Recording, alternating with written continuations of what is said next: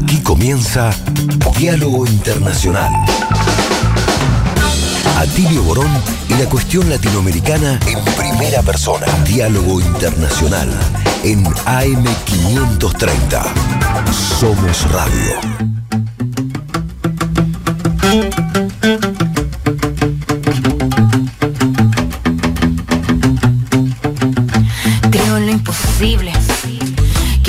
Locura más buscar cómo ser libre. Creo en lo imposible. Que de nuestras espaldas brotarán las alas que nos harán volar invencibles. Creo en lo imposible. Que el 5 silenciará el efecto de sus misiles. Creo en lo imposible. Creo que es posible hacer de este mundo un mundo sensible. Creo en nuestros sueños como punta de lanza. El arma perfecta para nivelar la balanza. Creo en las acciones, las acciones cotidianas que te llenan de vida, te llenan de esperanza. En lo pequeño radica la fuerza, con tu cariño yo caminaré, imaginando rutinas bellas para dar vuelta al mundo al revés. Empezar por nuestra casa primero. Buenas tardes, amigas, amigos. ¿Cómo les va? Acá estamos otro sábado más en Diálogo Internacional. Una mirada desde nuestra América, el programa de Atilia Borón. Pero Atilia Borón hoy se hace la, la rabona, la rata, qué vieja que estoy, ¿no? Diciendo estas palabritas. Porque es su cumpleaños. Hoy Atilio, igual que el general Perón, primero, de, bueno, perdón, que, que se murió el general Perón. Sí, no, una, una es un evento triste y el otro es alegre, pero quiero decir, coinciden en eh, la misma fecha. Y Atilio cumple 80 años, así que le mandamos un beso muy, pero muy, muy grande a nuestro amigo, maestro, compañero de tantas luchas. Pero bueno, sí estamos con Telma Luzani. ¿Cómo estás? Bien, muy bien. Acá eh, un nuevo sábado con mandándole un fuerte abrazo, un gran cariño para Atilio, que tenga muy muy feliz cumpleaños. Seguramente todos los oyentes van a estar pendientes de eso. Así es. Y también estamos con Marce Rodríguez. ¿Qué tal, Marce? ¿Qué tal? Buenas tardes. Eh, como siempre, un gusto en un nuevo programa de Diálogo Internacional, con muchísimos temas, como decimos todos los sábados, para, para analizar. Y por supuesto, eh, sumándome a, a los deseos de feliz cumpleaños para Atilio, que seguramente más tarde estaremos tirándole las orejas. Ah, sí, eso sí. Eso sí. Brindando. Una malteada y todas esas cosas. Pero también, desde su ciudad querida La Plata, está Federico Montero, ¿no? ¿Estás ahí, Fede? ¿Estás ahí? ¿Qué tal? ¿Cómo están? Buenas tardes. ¿Qué tal, Fede? ¿Cómo estás? Muy bien, muy bien. Acá estamos, sí, desde La Plata saliendo en vivo y también mandarle un gran abrazo a Tilio, este maestro de todos los que estamos acá. Fue profesor mío en la Universidad de, de Buenos Aires este, y además un, bueno, una, una referencia para, para todos este, en materia intelectual y política. Así que Atilio, muy feliz cumpleaños. Sí, la verdad que vos sabés que sabemos, nosotras sabemos que Atilio es muy, muy querido en muchos países de toda Latinoamérica. Eh, así que bueno, ha, dejado, deja, seguirá dejando huella por todos los caminos en los que anda y seguirá andando muchísimos años más. Eh, así que bueno, lo queremos muchísimo y otro abracito más. Y bueno, y aprovecho también para agradecer muchísimo a eh, Gaby que está haciendo acá los controles en la operación del programa, a Juanpi, Juanpi Fierro, genio, que está en la producción ahí, siempre ahí al palo con todo, y también al equipo de la UNDAP. Recuerden que Diálogo Internacional es una coproducción de la radio pública de la UNDAP, de la Universidad Nacional de, de Avellaneda y de la radio de las Madres de Plaza de Mayo. AM530 Somos Radio. Y entonces le mandamos también un abrazo y agradecimiento a Mario Giorgi, a Noelia Giorgi, a Rodolfo Amawi y también a Lalo Recanatini del Observatorio del Sur Global y a Lucía Cardarópolis que hace las redes acá en la radio de las madres. Y también ya que estamos en tren de saludar y abrazarnos, y aparte porque no me quiero olvidar después, eh, mandamos un abrazo muy grande a nuestras repetidoras FM Mestiza, Radio 88.5, Universidad Nacional Arturo Jaureche, FM Radio UNER de Paraná 100.3 de la Universidad Nacional de Entre Ríos, Radio Achala de Mina Clavero, Córdoba y, de la República Bolivariana de Venezuela, Oye Ven y Radio del Sur. Bueno, y yo no me presenté, soy Paula Klachko. Bueno, ahí vamos a eh, una separa, una separacioncita, ahí está. Internacional, hasta las 20 en AM530. Somos Radio. Ahí estamos, ahí estamos en Diálogo Internacional, una mirada de nuestra América. Bueno, eh, Fede, Marce, Telma, como siempre, dijo Marce, tenemos tantos temas. Hoy eh, vamos a estar hablando de, eh, vamos a tener tres entrevistas. Una sobre las elecciones que tuvieron lugar el domingo pasado en Guatemala. Veníamos hablando de ese tema, pero bueno, ya fue, fue la primera vuelta, va a haber una segunda. Así que vamos a, en unos ratitos, vamos a estar dando un informe y vamos a hacer una entrevista bien interesante sobre eh, Guatemala. También en, en, Centroamérica nos vamos a quedar porque vamos a estar entrevistando al embajador argentino en, allá en, en Honduras, Pablo Vilas. Eh, porque bueno, se cumple 14 años del golpe de Estado contra Manuel Zelaya y vamos a estar analizando un poco la cómo está la situación en Honduras, que está como todos los gobiernos progresistas o de izquierda, bueno, atraviesan bastante momentos muy difíciles porque las derechas recalcitrantes, las oligarquías, siempre han actuado así, desplegando toda la reacción con tintes fascistas, tratando de obstaculizar, de motorizar golpes blandos, así que vamos a estar hablando de eso también.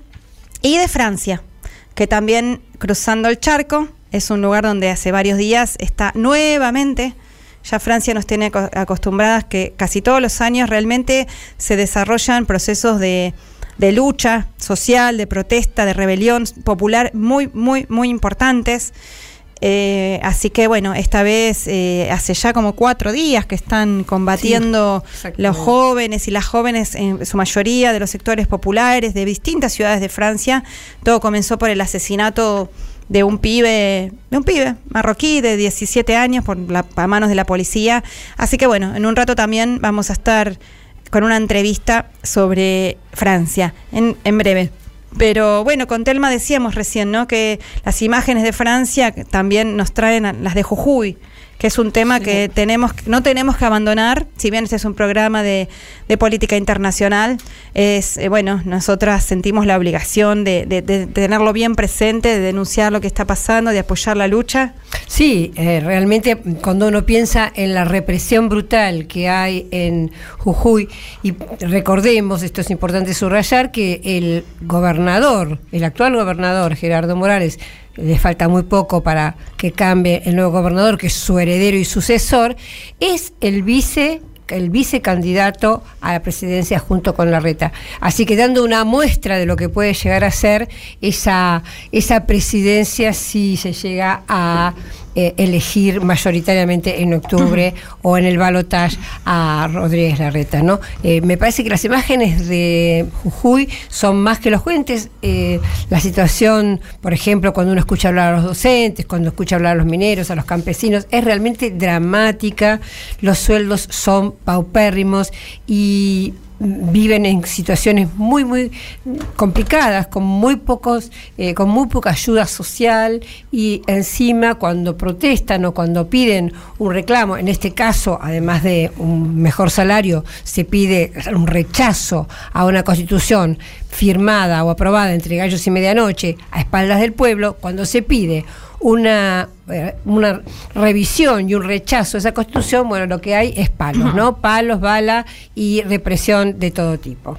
Sí, una situación que además eh, tiene al pueblo de Jujuy todavía en las calles. Una, eh, por unos días, bueno, salió un poquito de algunas pantallas que eran las únicas que, mostraban algo de Jujuy por la cuestión electoral y, el cierre de listas, pero ahí están los y las jugenias en ple de lucha, las maestras, en, hubo represión terrible, ayer en Humahuaca, bueno, en Perico hace poquito, eh, pero esa represión no los frena, al contrario, los encuentra más unidos con los pueblos originarios y los y, los y las Sí. trabajadoras. Me- en a las veces me da pena que el resto del país no, no se este, no se sume ¿no? a esto que está pasando. No, y estaba recordando que el sábado pasado el, nuestro embajador en Bolivia, Ariel Bastero, dijo, hizo una conexión y un, y un comentario muy, muy importante, y es el papel que tuvo también Gerardo Morales y su actual jefe de, de gobierno en el golpe de Estado contra Bolivia, porque las municiones, el armamento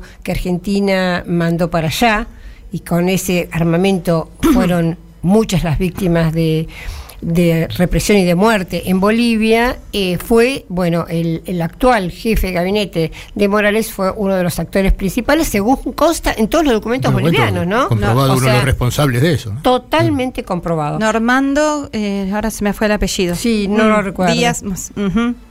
pero sí. No, y un elemento más para sumar a eso tiene que Sí. ver con la geopolítica del litio, que está jugando fuerte en tanto en lo que fue la destitución de Evo Morales, la- el golpe de Estado, como en, en esta muestra eh, que hace Morales en tema de represión, porque recordemos, la Argentina es de los países del llamado Triángulo del Litio que tiene el marco regulatorio eh, más favorable, si se quiere, a, las- a las grandes empresas en relación a la explotación del litio. Hay lo que se llama, entre comillas, ¿no? un mercado des- desregulado, esa herencia de los 90, Ujú. y, eh, con sustento constitucional. Y está claro que eh, esta muestra de voluntad represiva por parte de Morales responde, por un lado, eh, a la interna de la oposición, como bien decía este, recién Paula. Está claro que lo que discute la oposición en la Argentina en esta campaña electoral es la velocidad con que van a llevar adela- adelante el ajuste y por lo tanto la intensidad de la represión a la que están dispuestos a llevar. Eh, lo de Morales es una muestra en relación a eso. Y por otro lado, este mercado desregulado del litio en la Argentina lo que hace es que las provincias tienen que competir a ver quién le da mayores garantías al capital internacional para Sí. explotar el litio en su provincia. Lo que quiere dar garantías morales es que está dispuesto también a llevar adelante la medida que sea necesaria para mantener el control sobre la explotación que hace del litio. Entonces me parece que esas dos dimensiones, estas dos señales, cuando uno lo mira desde el campo popular, piensa, bueno, denuncia la situación de derechos humanos y todo lo que significa. Pero si uno lo mira desde la- de los guiños que esto representa para el poder, nos da un adelanto claro de, de qué es lo que se viene y cómo se está jugando en distintas canchas la situación en Jujuy, que se, se vuelve un elemento central no solo de la política nacional en la Argentina, sino con alcance regional. Sí, como estuvieron recordando todos estos días, hoy Amado en su programa en esta radio a la mañana también, que Gerardo Morales también formó parte de aquel gobierno, que, se, que llegó, el gobierno de la Alianza llegó matando a dos jóvenes en el puente que une Chaco y Corrientes y se fue matando a 39 con argentinas y argentinos a lo largo del país en las jornadas insurreccionales de 2001. O sea que, bueno, no, no es algo nuevo lo que están haciendo, pero tienen la decisión de continuar y profundizar por este camino de extractivismo con represión. Sí, están disputando una interna, tanto Larreta, Morales como Bullrich, para ver quién encabeza eh, este proyecto que es- sigue siendo de ajuste, de entrega y saqueo de los bienes naturales y de represión. Exactamente. En este, esta semana pasó algo gravísimo en, en cuanto a atropello y fue eh, el tema de Milagro Sala, que como sabemos está enferma, está en una situación muy delicada de salud. Hubo un allanamiento en su casa, Tremendo. hubo un manoseo judicial tremendo. Así que s- continúan y continúan sin ningún tipo de, de reflexión sobre eh, esto di- que digo, ¿no? Los atropellos contra la- esta presa política que es, un- aunque no lo quiera reconocer el gobierno de Alberto Fernández, es una presa política acá en la Argentina. Así es. Bueno, ahora enseguida venimos con el, la columna de Federico Montero. Yo quería comentar un tema Ah, vinculado, perdón, dale, dale. no, Sí, un sí, tema sí, vinculado con Brasil que me parece muy importante y es la inhabilitación de Jair Bolsonaro. El- Eh, de eso va a hablar Fede. Ah, Por eso. perdón, no, perdón, Fede. Pero bueno, ahora, ahora te sumás en la columna de Fede, Telmi, para agregar Dale. todo lo que puedas, ¿sí? Dale.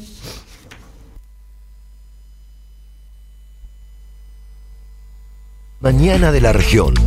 Ya llega la columna del Observatorio del Sur Global.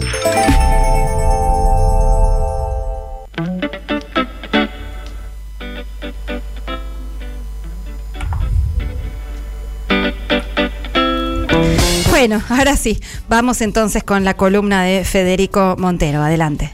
Bueno, sí, conversábamos sobre, sobre el tema de, de Brasil. En las últimas horas se dio a conocer eh, un veredicto del Tribunal Supremo Electoral de Brasil eh, que va a resultar en la condena al expresidente Jair Bolsonaro y la inhabilitación política hasta el año 2030 para participar de la, de, la competencia por cargos institucionales de, ese país. El juicio contra Bolsonaro, eh, recordemos, había comenzado en junio. Este, estaba previsto que tenga una mayor duración, pero eh, la dinámica propia del, del Tribunal Supremo Electoral implicó acelerar un poco los los plazos de la lectura de los considerandos y del fallo este, para resultar finalmente en esta, en esta condena. La acusación básicamente tiene que ver con el uso indebido de sus funciones en un hecho central, acompañado de una serie de otros, de otros hechos, pero el hecho central que se le imputa es haber promovido una reunión en julio de 2022 con un grupo de embajadores extranjeros en el, Palacio Presidencial, este, con la intención de hacer campaña política. En esa reunión, que quedó registrada y donde hay distintas trascendidos sobre lo que allí sucedió que pudieron probarse, el propio Bolsonaro cuestionó el proceso electoral brasileño y eh, afirmó que estaba en marcha un fraude. Recordemos que gran parte de la campaña electoral de Bolsonaro consistió en, aún siendo el presidente, tender un manto de sospecha sobre eh, la fiabilidad, sobre todo del sistema de voto electrónico que existe en Brasil, que funciona hace décadas y es el mismo sistema con el cual él accedió a la presidencia. Este, declaró en esa reunión también que eh, junto a las Fuerzas Armadas eh, él estaba dispuesto a corregir los defectos del sistema de votación. Este, de la mano de eso, también en el juicio eh, se lo acusó y fue condenado por todo lo que es la difusión de lo que se llaman fake news, ¿no? que son informaciones falsas sobre las elecciones y hacer campaña en detrimento del sistema democrático electoral en, Brasil. Eh, incluso esa reunión fue clave por ejemplo, para que la administración demócrata en Estados Unidos eh, le hiciera llegar con claridad al propio Bolsonaro y a su entorno que no iba a tolerar este, a partir de esta campaña que estaba haciendo para buscar apoyo evidentemente internacional eh, en el caso de un desconocimiento de las elecciones, le hizo llegar eh, la administración demócrata, el gobierno norteamericano, que no iba a tolerar ese tipo de, jugadas en el campo de la política brasileña. Bueno, la condena llega por esto. Es una condena que tiene obviamente un impacto político enorme sobre el sistema brasileño cuya discusión hay que ver, digamos, cuál es el alcance final, pero evidentemente tiene, es un gesto de la justicia, sobre todo brasileña, importante. Las primeras reacciones, Bolsonaro empezó diciendo que, así como le dieron una puñalada en la campaña, recordemos aquella, aquel hecho también sujeto a una serie de dudas respecto de las verdaderas intencionalidades o no, en la campaña presidencial eh, anterior en la que Bolsonaro ganó las elecciones, él sufrió una puñalada. Eso le valió catapultarse en las encuestas y adquirir mayor popularidad. Él, haciendo una analogía con aquel, aquel hecho, después de ser declarado culpable, eh, declaró que eh, la que sufría una puñalada ahora era la democracia brasileña. Lula hasta ahora no ha hecho comentarios sobre el tema, sí se han eh, expresado, eh, por ejemplo, el ministro que lleva adelante la Secretaría de Comunicación y un hombre muy cercano a Lula, Paula Pimenta, afirmando que fue un gran día, este, diciendo que esto es un, avance contra el odio y el negacionismo, y así también el ministro de Justicia y Seguridad eh, Pública, Flavio Dín, una, persona también muy leal a, Lula, que fue clave en lo que fue la crisis, en la invasión al Plan Alto, cuando el propio Bolsonaro desconoció los resultados, afirmó que la democracia ha superado una prueba de resistencia más dura, eh, una de las pruebas más resistencia más dura en las últimas épocas. La pregunta es si esta victoria en lo, en lo judicial contra Bolsonaro, el bolsonarismo y esta esta expresión neofascista que, ha convocado a millones eh, en Brasil, representa o no una, un triunfo político. Y hay que ver, eh, para, para, hacer este análisis, hay que tener en cuenta cómo esto se va a ir encadenando o no respecto de las posibilidades que tenga el gobierno de Lula de hacer efectivo una serie de transformaciones que vayan no solamente combatiendo en términos políticos e ideológicos y judiciales lo, que es la doctrina del bolsonarismo en relación a, su doctrina de odio, de negacionismo y de, incumplimiento con las reglas democráticas, sino transformaciones estructurales en, las condiciones materiales de las grandes mayorías de, Brasil, para transformar lo que es una victoria jurídica e institucional en una victoria política que acompañe eh, la victoria electoral que se llegó en las últimas elecciones. Y para eso hay que meterse de lleno y analizar qué significado tiene este, este fallo en el marco de las grandes disputas al interior de la institucionalidad del Estado que todavía tiene Lula por delante. Recordemos, Lula ganó por un escaso margen en la segunda vuelta, un Congreso donde no tiene mayoría, forzado a llegar a una serie de acuerdos amplios para ganar la elección con sectores de la derecha, de la centro derecha, también en el Congreso. Este, entre otras cosas, por ejemplo, quien es el presidente de la Cámara de Diputados, Artur Lira, es el mismo que era el presidente de la Cámara de Diputados durante, durante la época de Bolsonaro. Este, es cierto que una parte del, Poder Judicial que había llevado adelante todo lo que fue la, estrategia del lavallato, que es la forma que adquirió el lofer en Brasil, ha sido desestructurada, todo lo que era la influencia del juez Molo y demás, pero no está claro este, estos sectores de la justicia que ahora están jugando de, cara a la institucionalidad, cómo pueden este, posicionarse en una próxima crisis que pueda suceder en algún momento en Brasil. Por otro lado, la estructura estatal, el bolsonarismo ha dejado una fuerte permeabilidad de las Fuerzas Armadas dentro de la estructura estatal. Eh, hay, un, hay miles de funcionarios este, de planta en el Estado brasileño que fueron colocados por el bolsonarismo, donde hay toda una tarea que llevar por delante. Las propias Fuerzas Armadas, Lula ha tenido que, y tiene todavía una política muy difícil que llevar adelante dentro de la propia estructura de las Fuerzas Armadas, que están permeadas por la ideología del bolsonarismo, y eh, resortes económicos centrales, como por ejemplo el propio Banco Central, es conducido por una persona, una persona puesta por Bolsonaro bajo la supuesta figura de la independencia del Banco Central, que hoy impide por ejemplo, llevar adelante políticas económicas de mayor corte redistributivo que implicarían expansión del gasto social, en el caso de Brasil, para asistir económicamente a toda esa base material que es parte del sustento electoral de, Bolsonaro a futuro. Así que esta victoria en términos judiciales, con todas las implicancias que tienen, es una victoria contra el Lofer, es una victoria contra este neofascismo desplegado en Brasil tiene que engranarse con toda esta disputa más integral que está llevando adelante eh, el gobierno de Lula, con estas grandes dificultades en este tercer mandato de Lula, el líder histórico del movimiento popular en Brasil, y no confundir este, y no asignarle tareas, en todo caso, a el Poder Judicial, que son tareas propias de la política. El Poder Judicial ha actuado de acuerdo a derecho, y eso hay que festejarlo, que haya un Poder Judicial este, que revierta su posición histórica y triste, pues el mismo finalmente Poder Judicial que condenó a Lula y que permitió el acceso al gobierno de Bolsonaro, bueno, ahora se, digamos, podemos hacer una justicia histórica, digamos, vuelve a la senda de la defensa de la institucionalidad, pero a lo que a lo judicial, a lo que es la judicial y lo político, las tareas políticas tienen que ser eh, llevadas adelante por la política, por eso mencionaba cómo se encadena este juicio, esta condena, esta inhabilitación a Bolsonaro con las tareas políticas que tiene pendientes el campo popular en Brasil,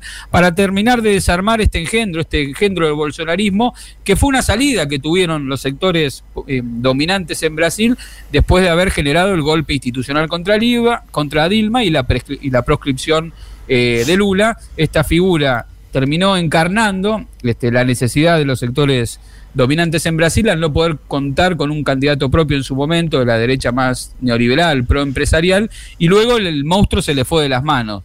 Pareciera ser que con este gesto también es como que quieren dejar a un costado a ese monstruo y en todo caso concentrarse en trabar al gobierno de Lula desde todas estas otras dimensiones que yo mencionaba anteriormente e ir pensando a futuro la posibilidad de ir construyendo una expresión de derecha más típica de Brasil, más proempresarial, que sea la que en el futuro confronte con el PT. Pero hay que ver si resulta tan fácil desarmar al bolsonarismo como tal. Hasta ahora las bases bolsonaristas no se han movilizado, pero eh, Bolsonaro lo más probable es que en los próximos días, en las próximas semanas, se, se, vaya a Estados Unidos, el lugar donde él tiene como una base ahí de, de operaciones, y vayan preparando la contrapropuesta del propio bolsonarismo, independientemente del apoyo que recibo no de los sectores dominantes de Brasil, se habla, se especula con la posibilidad de que sea la propia esposa de, Bolsonaro, Michelle Bolsonaro, a quienes vayan preparando para hacer la expresión electoral, la, nueva figura que trate de movilizar a la base bolsonarista que quedaría huérfana de representación política y que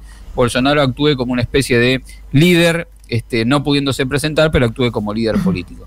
Así que bueno, un poco una victoria en términos judiciales, una victoria simbólica, jurídica, institucional, este, en términos de lo que fue eh, todo el proceso de deslegitimación de la democracia brasileña, la destitución de, de Dilma, como yo decía, la cárcel de Lula, un gobierno este, negacionista, un gobierno que impulsó la horadar las propias reglas institucionales, que, que propuso esa invasión del Plan Alto, de la Corte Suprema, para negar los resultados electorales, investigación que todavía está abierta y que todavía van a ser juzgados varios de los que promovieron esa, esa invasión al Plan Alto, pero la tarea pendiente es cómo estos triunfos en lo electoral, estos triunfos en lo institucional, estos triunfos en lo judicial, van de la mano una estrategia política que permita una derrota definitiva de esta forma del neofascismo que es el bolsonarismo en Brasil. Muy importante, Fede, lo que, eh, lo que estás relatando. Y para terminar con algo lindo, eh, eh, también en Brasil se realizó el foro de Sao Paulo, que es de lo que nos va a estar hablando Marce en su columna en un rato. Y Lula fue entrevistado un ratito antes y mm, elogió a Fidel y a Chávez y se dijo orgulloso del rótulo de comunista. Bueno, ¿qué te parece? Así que hay eh, vientos que cambian en Brasil y nuestra América. Muchas gracias, Fede. Si querés estar al tanto de todo lo que pasa en el mundo y la región, no dejes de visitar nuestra nueva página web, observatoriodelsurglobal.com. Suscríbete a nuestros newsletters diarios y recibí en tu mail el panorama global semanal Observatorio del Sur Global.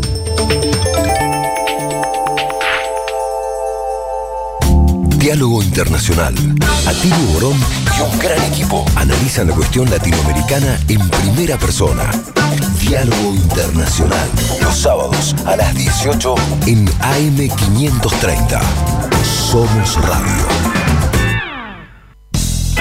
Deja tu mensaje en nuestra línea de oyentes de WhatsApp 11 3200 0530. Somos Radio AM530. Podés estar full dormido, full tentado, full enganchado con un libro, full en el horno con los parciales, full que ganas de un café, full estoy para una hamburguesa, full cuánto falta o full quiero un alfajor. Lo importante es que puedas estar full pasarla bien en el lugar de siempre. Pasa por IPF Full. Te estamos esperando.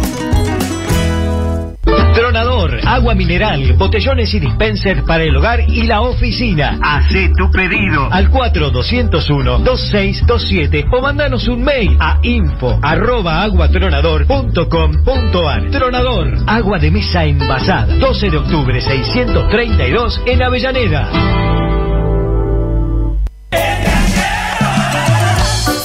Mucho mejor que comprar bolsas herméticas es hacer herméticas todas las bolsas. Con Cangrejito, el único broche cierra bolsas que sella herméticamente bolsas, paquetes, sachets y tetrapacks. Conocelo y conseguilo en cangrejito.com. Café Bantú. Máquinas expendedoras de oficina y también el mejor café para tu casa. Teléfonos 4304-3927 y www.cafebantú.com.ar. Protection Top SRL, empresa de seguridad privada, instalación de alarmas, cámaras, servicios de seguimiento, custodias personalizadas, rastreos por GPS, servicios especiales, las 24 horas, los 365 días del año. Llame gratuitamente al 0810-333-2008 o al 4-205-9777. Protection Top, líder en seguridad privada.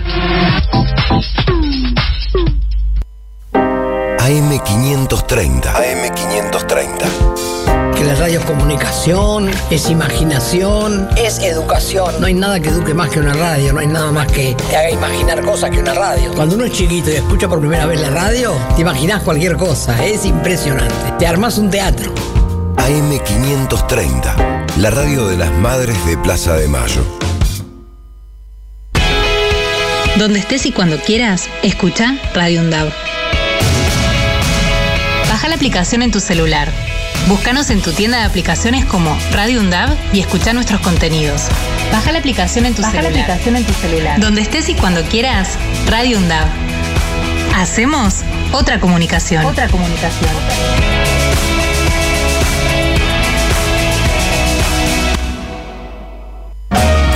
Internacional. Hasta las 20 en AM530. Somos Radio.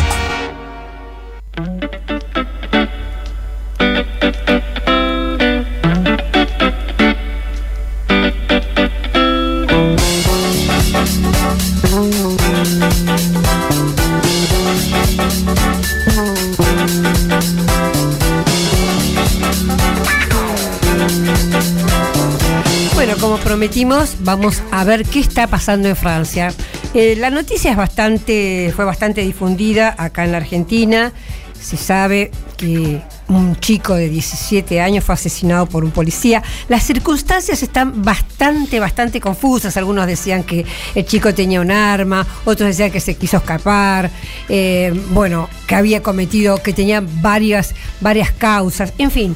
Muchísimas versiones diferentes para en realidad tratar de sacarle el peso a ese policía que lo mató. Entonces, y est- esto produjo un gran, una gran insurrección en Francia, como suele suceder, es un pueblo que suele mm, mm, protestar de manera masiva y también la policía francesa suele reprimir de manera brutal. Para hablar de todo este tema, estamos en comunicación con Carlos Schmerkin, él es ex prisionero de la dictadura argentina, está exiliado desde hace 43 años en Francia, es editor, periodista, colega, militante, analista, ¿qué más puedo decir? Autor de medios como Mediapart en Francia, es uno de los medios más, después de Le Monde y Le Figaro es el medio más importante, para acá en la Argentina también trabaja para el Destape Web, así que eh, tiene un- una gran trayectoria también como analista y como, y como periodista. ¿Qué tal, Carlos? Te saludamos, Paula Klachko, Marcelo Rodríguez y Telma Luzani, acá en este programa que se llama Diálogo Internacional. Encantado de estar con ustedes. Hola Telma, Paula, Marcelo. Eh, estoy eh, eh, muy conmovido por todo lo que está pasando en Francia. Eh, como vos decías, no, es nuevo es- este estallido que desde hace cuatro noches está mm, apareciendo en todas las eh, periferias de las grandes ciudades y también en el centro de las grandes ciudades.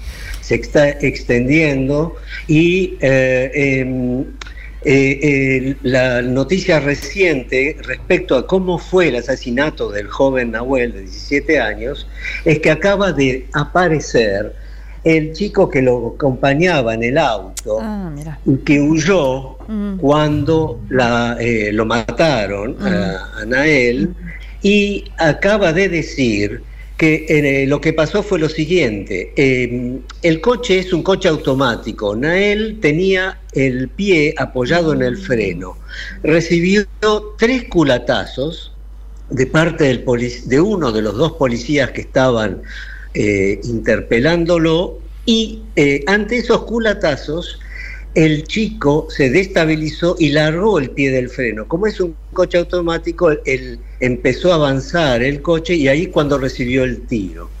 Esto es reciente, hace una hora lo escuché en, en la televisión y este chico se va a presentar a la justicia el lunes. Así que el policía de 38 años que mató a Nael eh, de forma alevosa y, y que se diferencia de otros eh, asesinatos porque fue filmado en tiempo real y fue eh, visto por millones de personas, eh, está en una situación más que complicada. Ahora está preso y acusado de ho- homicidio voluntario. Carlos, Bueno, estas son. Sí. Este, te- este eh, desencadenante, digamos, de este tema, primero hay varios antecedentes de esta situación de matar a jóvenes, sobre todo jóvenes que tienen ascendencia argelina o árabe.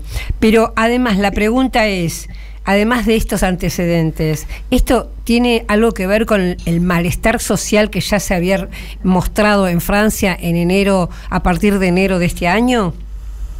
Bueno, tiene que ver sobre, digamos, yo lo, cuento en mi última nota del destape que acaba de aparecer, que esto es el tercer, el tercer acto de una crisis profunda, que empieza, digamos, con Macron en el 2018, en diciembre de 2018, con la explosión de los chalecos amarillos, sigue este año, desde enero, durante seis meses, con la reforma de las pensiones, que fue eh, instalada por decreto, y este es el tercer acto, esta explosión eh, eh, del quinto chico que matan este año, fueron 13 el año pasado, en circunstancias muy similares, y que son producto de una ley del año 2017 que fue establecida por el ministro del Interior y después primer ministro de François Hollande, que permite a los policías tirar con su arma cuando están en una situación de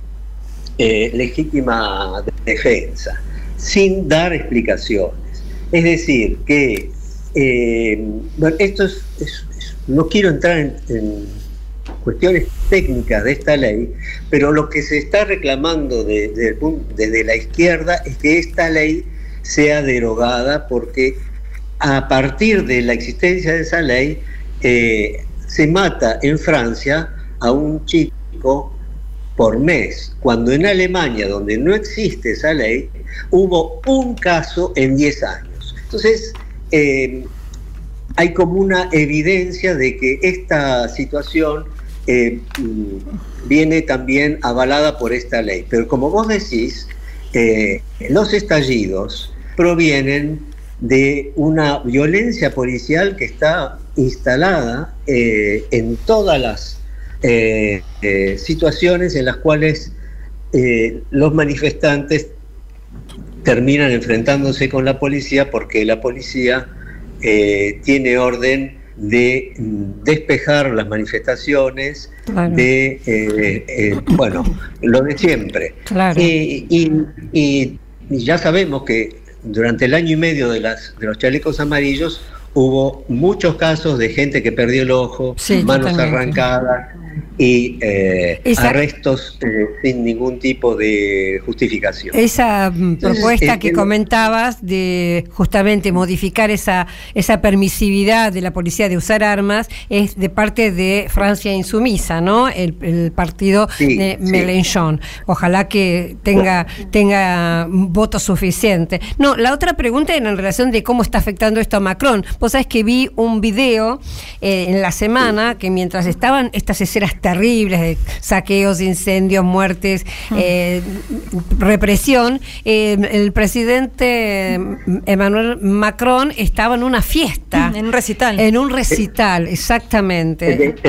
sí, en el recital de Elton John, precisamente, con, su mujer, tranquilamente, mientras... Bailando. Eh, se prendía fuego prendía fuego mm. todos los suburbios de Francia, sí.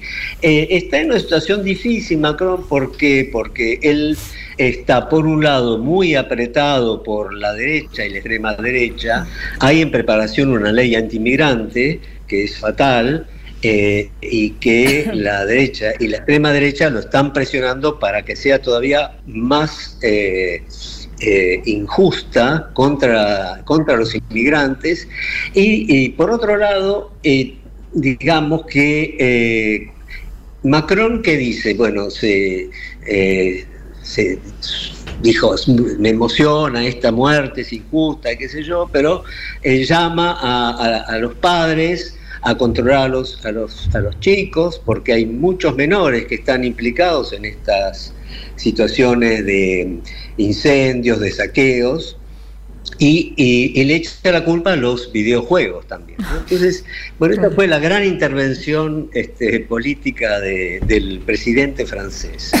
Y entonces, eh, eh, que ya viene en una situación, eh, digamos, de debilitamiento porque si bien hizo pasar la reforma de las pensiones a través del decreto, eh, desde el punto de vista de la democracia en Francia, esto tiene eh, mala publicidad para el presidente, porque Claro, claro. digamos la Asamblea Nacional quedó, digamos, hay muchos, hay muchos diputados que dicen, bueno, pero ¿para qué estamos? Y al final pasa todo por decreto. Carlos. Isabel Borne, sí, sí. Sí. ¿qué tal? Te saluda Paula Klachko. También está Fede Montero, ¿eh? por ahí, eh, si en algún momento, Ah, Fede, Fede, ahora encantado. si querés este, hacer también alguna pregunta, te hago una preguntita yo. Recordemos a la audiencia que estamos hablando con Carlos Schmerkin, él es eh, ex eh, preso político de la dictadura y está exiliado en Francia desde hace eh, 43 años. 43. Así es, editor y periodista de numerosos medios. Bueno,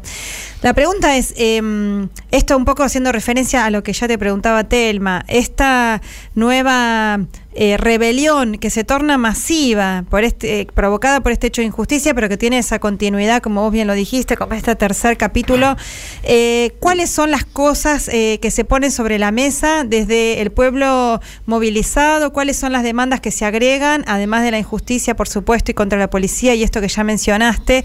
Y porque están movilizados además en numerosas ciudades de Francia y, en el interior. Y además, también preguntarte si esto, de alguna manera, eh, también, porque hablamos de Macron y bueno, eh, eh, Telma mencionó a, la Francia insumisa, pero también eh, que, esta es parte de una unidad más grande. Eh, ¿cómo, ¿Qué relación política puede haber? Si esto puede también hacer crecer a esa opción de izquierda. Mira, el problema es el siguiente. No hay ningún tipo de organización.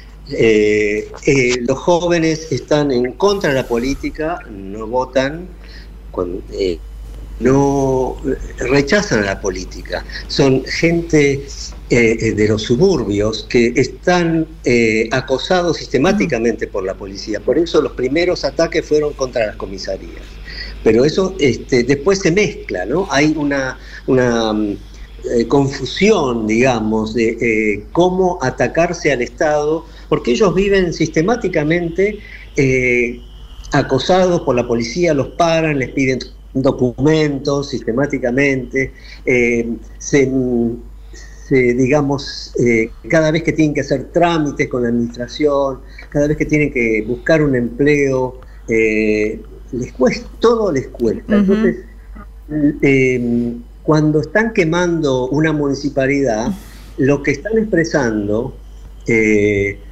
no es una anarquía, una despolitización, es, es la forma política en Claro. que estos jóvenes intervienen de esa manera violenta eh, y mm, al mismo tiempo la paradoja es que incendian eh, sus propias escuelas, sus propios autobuses, eh, sus propios centros comunitarios, ¿no? Entonces hay una situación extraña donde todavía la izquierda no logra eh, penetrar, a pesar de que, por ejemplo, en la Seine-Saint-Denis, que es un, ba- un barrio que está pegado a París, está dirigido por un, hombre de, la izquierda que trata este, enormemente de desarrollar eh, eh, elementos para encauzar la vida eh, social y cultural de estos jóvenes que muchos están eh, metidos por el tema de la droga, por ejemplo. Te agrego algo más, Carlos, eh, y la- los sindicatos que tuvieron un rol muy, muy importante justamente en la lucha contra la reforma jubilatoria de Macron,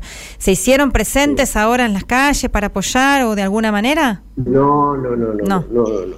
No hay ningún tipo de movilización sindical. Esto, estas son eh, eh, situaciones totalmente eh, descontroladas. Los chicos se pasan por Snapchat y TikTok, eh, consignas acá, vamos a, a reventar Nike y vamos a, nos vamos en el centro de París, en Leal, este, reventaron una, Claro. una boutique de Apple y, y es, es- es- acá no entran ni sindicatos ni, ni organizaciones de izquierda eh, a modo presencial, salvo en la marcha blanca eh, antes de ayer, antes de la de la ayer, madre, claro. pidiendo eh, justicia por Nael. Ahí Ah. sí estuvieron muy presentes la izquierda, Mm. porque era una marcha organizada por la familia y los amigos, y ahí sí estuvieron participando. Y por supuesto, Macron y sobre todo Gerald Darmanin, que es el ministro del Interior, acusa a la extrema izquierda, a la Claro. izquierda y al terrorista intelectual que, que para ellos es Mélenchon, de eh, facilitar y de, y, y de hacer, digamos, hostigar a la policía mandando a los jóvenes a hacer el vandalismo, ¿no? Claro. Entonces... Para eh, terminar, eh, Carlos, una última pregunta es, eh, ¿favorece esto a Marine Le Pen? Ya que no a la izquierda, no hay una reacción de la izquierda. ¿Esto favorece al voto a Marine Le Pen? Bueno, yo o sea, la extrema derecha, ¿no? Si mañana hay elecciones, gana Marine Le Pen. Ah. Eso es, eh, ese es el tema. Ese es el tema. ¿Por qué capitaliza la extrema derecha? Carlos, Eh, te agradezco. sí, bueno. No, es todo un es tema para una nueva para una nueva charla que espero sea pronto para contar esto, cómo es que capitaliza y cómo crece la extrema derecha en Francia y lamentablemente en Europa. Te saludamos Bueno. entonces y agradecemos muchísimo esta entrevista No, con. Diálogo Internacional. Gracias a ustedes y un saludo a Tilio por sus 80 años. Ah, gracias. Hablamos con Carlos Merkin, que es ex prisionero de la dictadura, exiliado desde hace 43 años en Francia y, como comentamos, analista y periodista de varios medios franceses y argentinos. Diálogo Internacional. Atilio Borón y la cuestión latinoamericana en primera persona.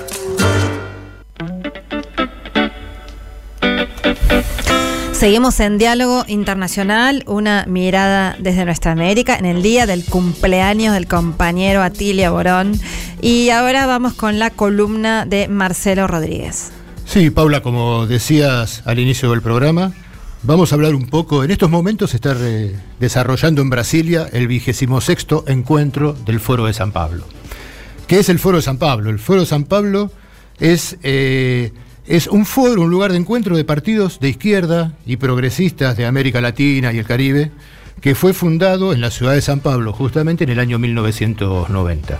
A partir de ahí tiene una regularidad de funcionamiento se han ido incorporando muchos partidos y muchas organizaciones al foro y se ha transformado como en un gran lugar de referencia de la izquierda y el progresismo latinoamericano. Tal es así que en los últimos años hemos visto como muchos de estos sectores de la derecha y de la extrema derecha han atacado a varios de los presidentes de izquierda y progresistas de América Latina, acusándolos de ser parte del foro de San Pablo y de llevar adelante el programa del foro. ¿No?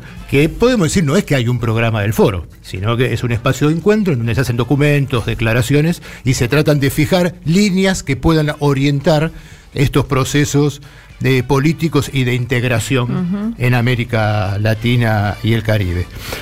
Eh, esta edición del foro eh, se hace en Brasilia por iniciativa de Lula y del Partido de los Trabajadores. Y el foro no se había podido reunir desde el año 2019, cuando se reunió en Caracas, luego vino la pandemia, por lo cual las ediciones que se hicieron, tanto de la reunión del plenario del foro como de sus grupos de trabajo, había sido eh, por Zoom, así había sido virtual, Virtual. estos años, y ahora se dio la posibilidad de que se puedan juntar presencialmente de nuevo. Eh, en este encuentro, el tema del foro era integración regional para avanzar en la soberanía latinoamericana y caribeña. Se está desarrollando varias mesas, varios debates. En este momento, a las seis y media de la tarde, hora Brasilia, que es la misma que tenemos en Argentina, comenzó la reunión final del grupo eh, de trabajo que lleva adelante la confección del documento final del foro. Así que lo tendremos seguramente en dos o tres días ya subidos a la página y a las redes cuál es el documento final.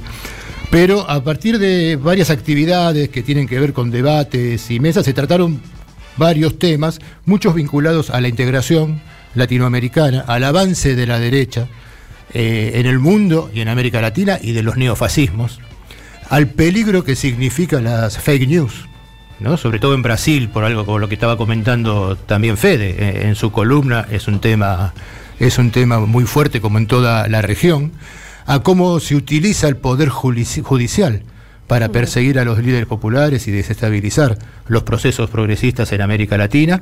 Y por supuesto, el conflicto de Ucrania, la guerra en Ucrania, eh, el avance de la OTAN que produjo el conflicto con la Federación Rusa, también es parte de- del temario de este foro y como uno de los temas que tratamos, que, yo trato habitualmente, no podía faltar, como no falta ninguno de estos temas, es el papel de China ¿no? que también eh, ocupó un lugar importante y está ocupando en las deliberaciones. Claro, no se del puede hacer de ningún análisis hoy día si no tenés en cuenta Chile. Aprovechamos ¿no? para recordar el libro que acaba de sacar Marcelo Rodríguez, cuyo título es, Marce, Eh, socialismo con particularidades chinas. eh, Totalmente. El de Xi Jinping del sueño chino. ahí está el subtítulo, totalmente recomendable de la eh, editorial Luxemburg, y. UNLA y no me acuerdo qué más. No, con la Ah, UNLA, el. Centro de Investigación Sino-Argentino que Ah. pertenece a la, a la UNLA. En la apertura del foro participó el presidente Lula, que es uno de los fundadores del foro de San Pablo, y se hizo presente y fue una intervención muy importante de Lula, donde entre otras cosas llamó a rediscutir el discurso de la izquierda a ver cómo también tenemos que dar esa batalla en lo discursivo, en lo mediático, en las redes, en distintos espacios en los cuales la derecha del neofascismo, de- decía Lula, eh, nos ha sacado una ventaja.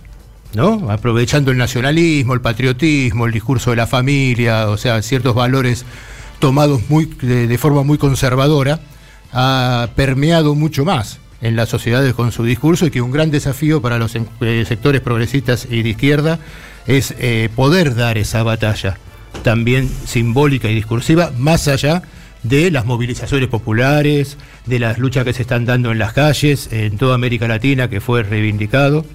Eh, el grupo argentino del Foro de San Pablo llevó declaraciones que han sido aprobadas, repudiando la represión en Jujuy, pidiendo la libertad de Milagros. Salas, como se hace en todos eh, los foros de San Pablo.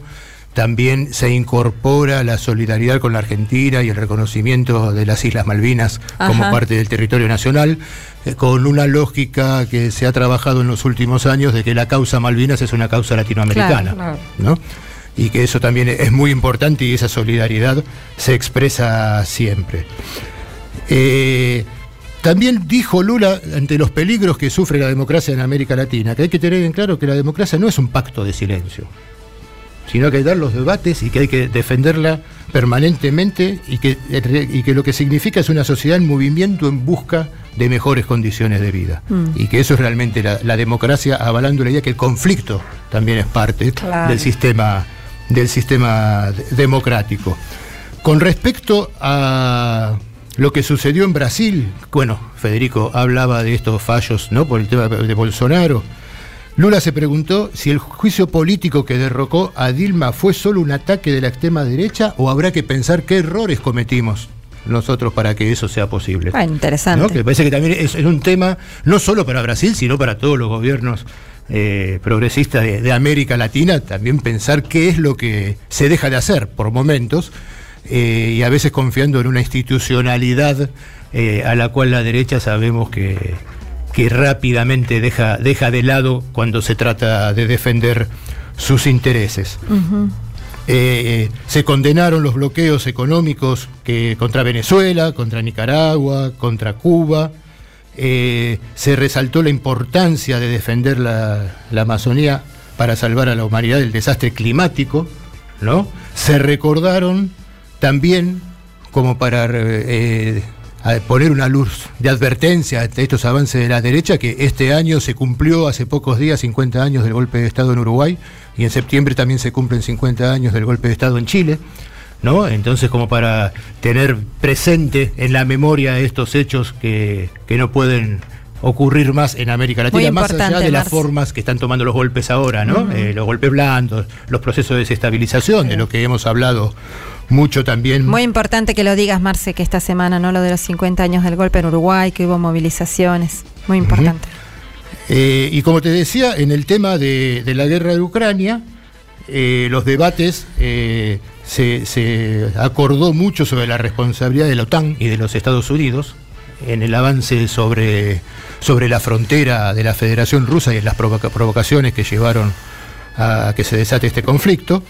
Eh, y se destacaron también las propuestas de paz que formularon tanto Andrés Manuel López Obrador, presidente de México, como Xi Jinping, el presidente de China, y Lula también, También. en sus giras por Y los- Europa, y su viaje y a China. Cinco o seis países africanos estuvieron que se sumaron también en a Kiev, sí. intentar de encontrar una salida pacífica para el conflicto, que es la, eh, por la que se aboga desde el foro de San Pablo. Y como te decía, también el tema que aparece constantemente es China. ¿no? Entonces, hubo un intercambio entre los delegados de todos los países de cómo en cada uno de los países de América Latina, eh, a medida que se acrecientan las relaciones con la República Popular China, se incrementan al mismo tiempo las presiones de los Estados Unidos para tratar de bloquear esos acuerdos y esas negociaciones, ¿no? Entonces, eso también fue parte de- Mm. del debate, del intercambio y la importancia que tiene China, la Federación Rusa, India y otros bloques que se están conformando en la construcción de este mundo multilateral, ¿no? multipolar. La consigna era un nuevo mundo es posible, ¿no es cierto? Y pensar que cuando nace este foro era un mundo totalmente neoliberal, donde no le veíamos la menor perspectiva de un antineoliberalismo ni a palos.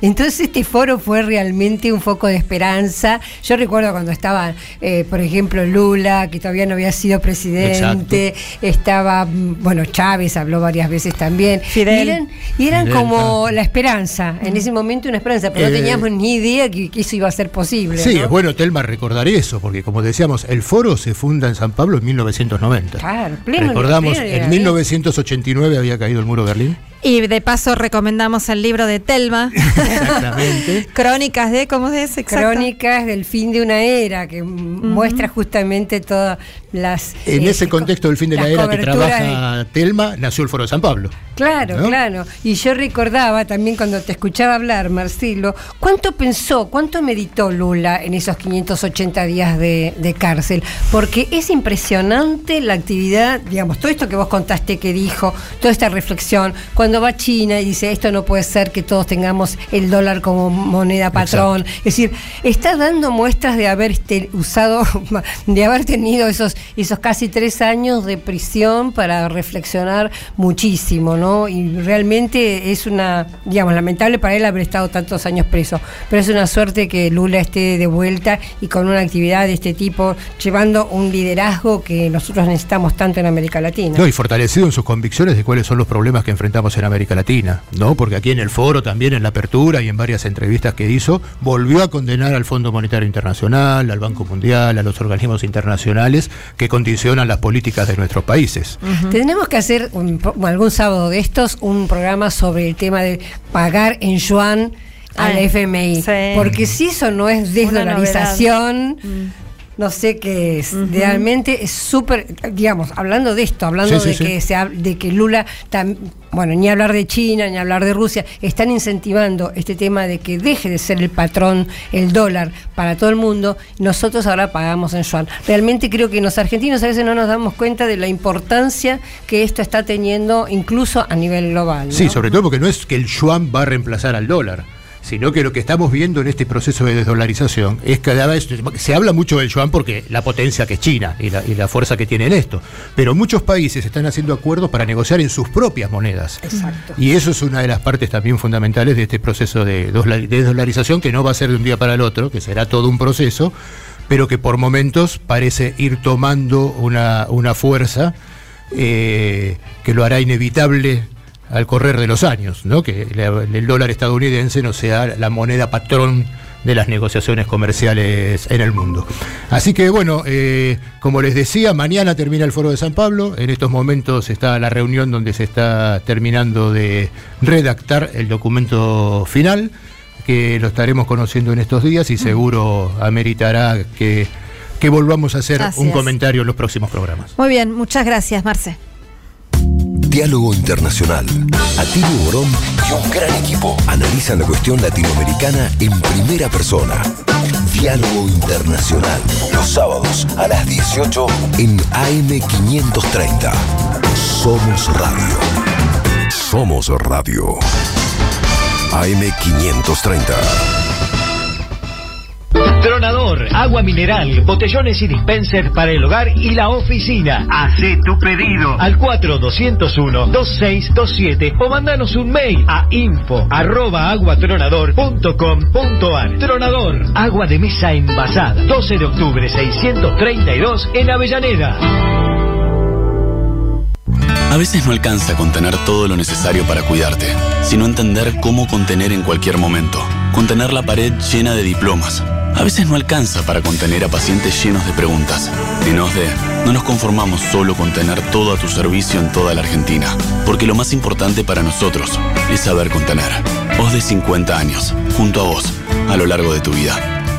Superintendencia de Servicios de Salud 0800 222 725883 www.sssalud.gov.ar Registro Nacional de Obras Sociales 40800 Registro Nacional de Entidades de Medicina Prepaga número 1408 Tarifas de Comuníquese al 0810 555 6733 Nuestra web o a contacto arroba osde.com.ar Café Bantú.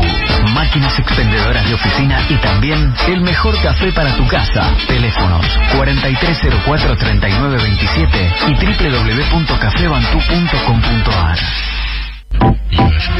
Protection Top SRL, empresa de seguridad privada, instalación de alarma, cámaras, servicios de seguimiento, custodias personalizadas, rastreos por GPS, servicios especiales, las 24 horas, los 365 días del año. Llame gratuitamente al 0810-333-2008 o al 4-205-9777. Protection Top, líder en seguridad privada.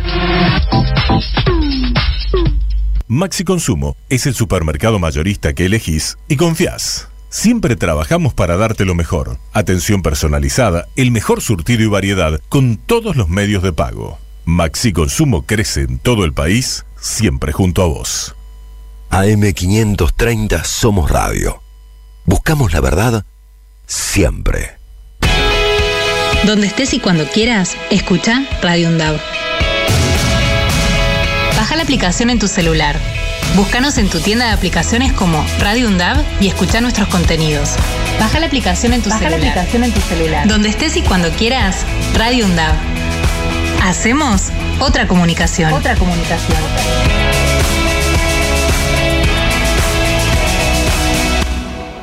Diálogo Internacional.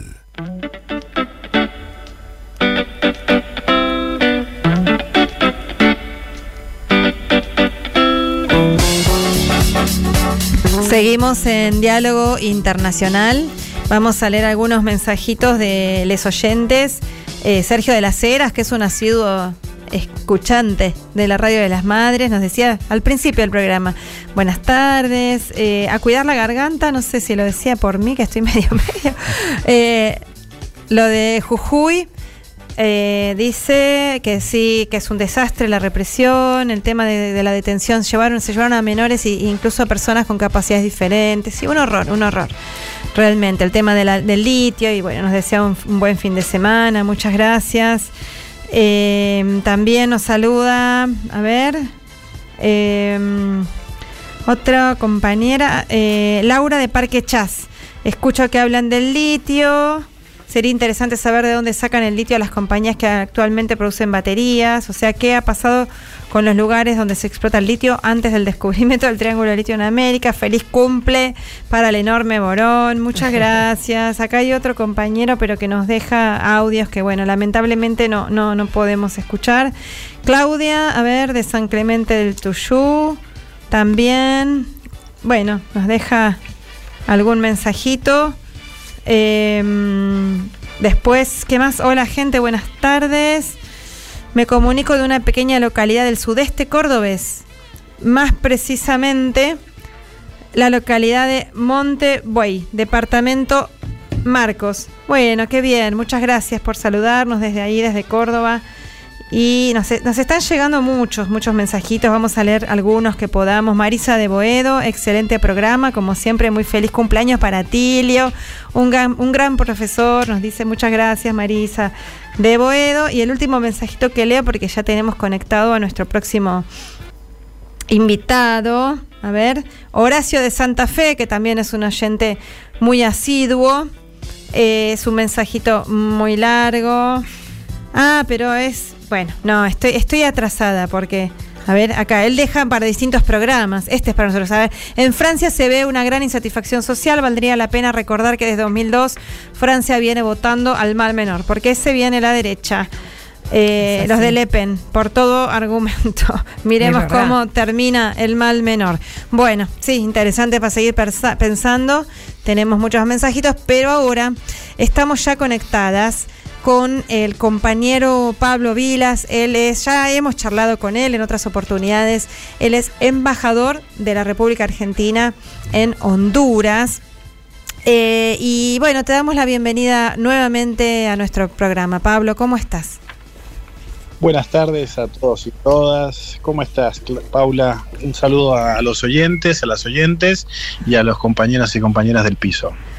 Bueno, muchas gracias. También está Fede por ahí, que está en La Plata, así que está sumado acá a la entrevista. Pero bueno, eh, Pablo, larguemos con, si podés contarnos un poquito lo que estuvo pasando esta semana en realidad hay un ambiente, tengo entendido, un poco conflictivo, porque bueno, decíamos antes a todos los gobiernos progresistas de izquierda, las derechas le van con toda, preparan golpes blandos, pero en el medio de esto se abrió un museo de la memoria, ¿no? Donde se conmemora los 14 años del golpe, desde aquel funesto golpe de Estado que le dieron a Mel Zelaya en 2009, que todos recuerdan la anécdota que lo sacaron en pijama, lo llevaron, fue secuestrado a la base de Palmerola, a la base de Sotocano, a la base Yankee, que todavía tienen ahí en Honduras. Eh, si podés contarnos un poquito cómo se vivió entonces esta conmemoración del golpe para empezar.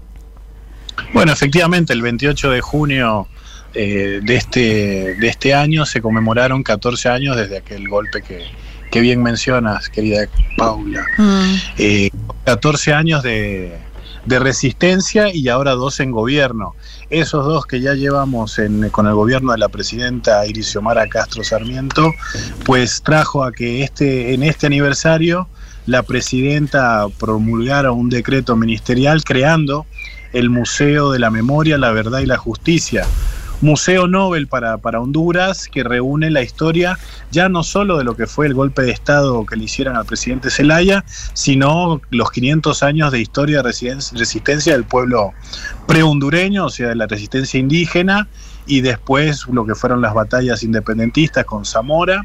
Y, el resto del resto del derrotero de las luchas populares acá en Honduras. Son cinco ejes que han, que han abarcado, que efectivamente confluye y concluye con, lo que fue la última, la última y presente resistencia a partir del golpe del 2009 museo que, está abierto en lo que es la antigua casa presidencial, casa presidencial que queda en el centro de Tegucigalpa y donde era epicentro de las, de las marchas y las movilizaciones populares que reclamaban este, por mayores derechos y por mayor justicia acá en Tegucigalpa, la capital de Honduras. Entonces este pasado 28 de junio nos reunió a distintos actores, eh, personajes de la, de la historia política no solo hondureña, sino también de nuestra América Latina. Estuvo por acá el presidente, el expresidente Rafael Correa, también estuvo la, la compañera colombiana Patricia Villegas, a la quien se le dio una distinción por el rol eh, estratégico que jugó Telesur aquel eh, junio del 2009, donde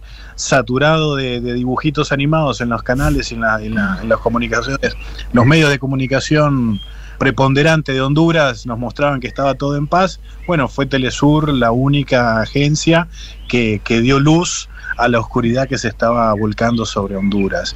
Eso pasó este pasado 28 de junio y a partir de ahí queda un museo abierto a la ciudadanía, un museo que nace, nace en este mes, pero que, que tiene un camino de seguir fortaleciendo hasta, hasta quizá en el mes de septiembre, las últimas semanas de septiembre, lo que hemos estado conversando, porque bueno, como ustedes saben, la Argentina lamentablemente tiene mucho que aportar a la hora de hablar de reconstrucción de memoria, verdad y justicia, por lo que fue nuestra dictadura del 76 y la lucha, en ese caso sí positiva, de la resistencia de nuestras madres, abuelas de Plaza de Mayo y los organismos de derechos humanos. Entonces estamos coordinando algunas políticas para que la última semana de septiembre podamos hacer un intercambio fuerte con los distintos espacios de la memoria del continente acá en Tegucigalpa. ¿Qué tal? Pablo Telma te saluda. Qué bueno esto de que empiece el nunca más también en Honduras, ¿no? Y en toda la región. Efectivamente, mi querida Telma, qué lindo escucharte a vos también. Este, Honduras, eh, la presidenta Xiomara Castro lo dice, ¿no? Fue un, un proceso de resistencia que llevó 12 años, que, que, abarcó dos fraudes electorales muy, muy dolorosos en el 2013 y en el 2017, pero que bueno, por el voto masivo de, del pueblo hondureño en el 2021 lograron conquistar el, el gobierno con la primer mujer presidenta en la historia de Honduras, pero también con el primer partido no conservador que es el de Libertad y Refundación. Claro. La propia presidenta momento de asumir dice que la resistencia no ha terminado y que este es un gobierno en resistencia. Mm. El Se Nunca Más se está construyendo todos los días y ya vasca, eh, bueno, un espacio físico para poder entender también a las nuevas generaciones que quizá en ese 2009 más cercano o en la historia de nuestros pueblos y en particular de Honduras, este, no lo siente tan a flor de piel como nuestras generaciones, mi querida Telma. Y la presidenta Xiomara Castro justamente asumió en enero del año pasado, o sea que ya tiene un año en el gobierno, pero lo que estamos leyendo estos días, Pablo, es que hay una situación muy complicada, de hecho creo que se ha este, decretado el toque de queda en Cholo, Choloma el domingo, también es muy probable, no sé si ya está decretado en San Pedro Sula, que es la ciudad, segunda ciudad más importante de Honduras, y se bueno, ha, ha habido muertes, 46 eh, reclusas eh, que han muerto. Además, hubo hombres vestidos con el uniforme de, dirección, de la Dirección Policial de Investigación que cometieron una masacre en un bar. Eh, ¿Por qué no nos ordenás un poco y nos explicás esto que está pasando? Efectivamente, mucho de esto que contás está pasando y ha pasado, pero bueno, es, es lo que siempre nosotros hemos sabido, ¿no? Ganar la presidencia no es ganar y ostentar el poder. Eh, ya desde una semana, un par de semanas antes de la asunción de, de la presidenta Xiomara Castro, aquel 27 de enero de, del 22, eh, tuvo una, una movimiento en sus propias tropas eh, políticas cuando la bancada del Partido Libre se dividió y conspiró en contra de la estrategia y la, la promesa de campaña de la propia presidenta Xiomara. Me hizo recordar mucho a lo que fueron los movimientos cuando nuestra presidenta Cristina Fernández de Kirchner ganó la presidencia para su segundo, para su primer mandato, donde tuvimos las, los movimientos de la valija de Antonini Wilson, ¿se acuerdan? Para sí. desestabilizar deslegitimizar el, el, deslegitimar el gobierno de Cristina. Bueno, acá también viene pasando eso desde que se ganó la elección. No pudo haber fraude acá en esta última elección por la masividad del voto. Entonces, eso ha sido a lo largo de todo este año y, meses que llevan de gobierno intentonas de desestabilización, el sector poder eh, concentrado, económico, financiero, resistiendo a las medidas este, de distribución que está teniendo la presidenta Xiomara y en particular, bueno, el no control... Eh, real de las Fuerzas Armadas y de la policía. Piensen que el último presidente antes de Xiomara Castro está siendo este, enjuiciado y juzgado en Estados Unidos por narcotráfico. Entonces se removió quizá al jefe de un gobierno narco con toda la estructura del Estado conspirando y, confabulando con ese jefe narco, pero el entramado de esa estructura sigue, sigue enquistada en, la, en los distintos espacios del Estado. Esto no es El Salvador, o sea, en El Salvador, por más eh, que nos duela, efectivamente el presidente Bukele ha construido una, una legitimación en todos los sectores del poder, es decir, el Congreso está a favor de las medidas que propone el presidente Bukele, la justicia está acompañando las medidas que, propone el presidente Bukele, las fuerzas del ejército y la policía en El Salvador están acompañando las fuerzas que las propuestas que propone Bukele, eso aquí no está pasando acá. Este, la justicia está dividida, el Congreso no tiene mayorías ni minorías eh, necesarias para poder sacar proyectos de ley de declaración del día de la empanada, por ejemplo, ni para eso está pudiendo funcionar el Congreso por las grandes disputas políticas que están teniendo hacia adentro y el misma, las mismas fuerzas de seguridad todavía se están readaptando a un gobierno que no reprime, mm. un gobierno que no reprime en una sociedad donde efectivamente la extorsión y la, y la fortaleza de las maras es, es, creciente. ¿Por qué? Por esto que decía antes, ¿no? La estructura del anterior gobierno sigue adentro de los estados. Efectivamente, Honduras está en emergencia de seguridad ya desde hace siete meses, ya desde diciembre del año pasado, la presidenta llamó a generar un decreto de emergencia de seguridad para poder posibilitarle al Estado y al Poder Ejecutivo avanzar más aceleradamente con la reorganización de esas fuerzas de seguridad. Eso no ha sido del todo eficiente, por eso pasó la, la, catástrofe que vimos la semana pasada, donde por entrar o por conspirar estas mafias para eliminar y matar a tres reas, tres mujeres este, privadas de la libertad, terminó en una masacre. Mm. La medida que se toma a partir de ahí es, lamentablemente, como dice nuestro compañero y amigo Federico Montero, un retroceso estratégico del gobierno de la presidenta Xiomara, donde tiene que retraer lo que fue una promesa de campaña, que era desmilitarizar las cárceles. Ella cuando asume el gobierno anterior tenía el control de las cárceles por el ejército. Ella, una de sus promesas de campaña que ejecutó tan pronto asumió es devolverle la, potestad al poder civil, a la policía en particular, este, el control de las cárceles y eso han tenido que retraerlo con una, con una respuesta inmediata positiva.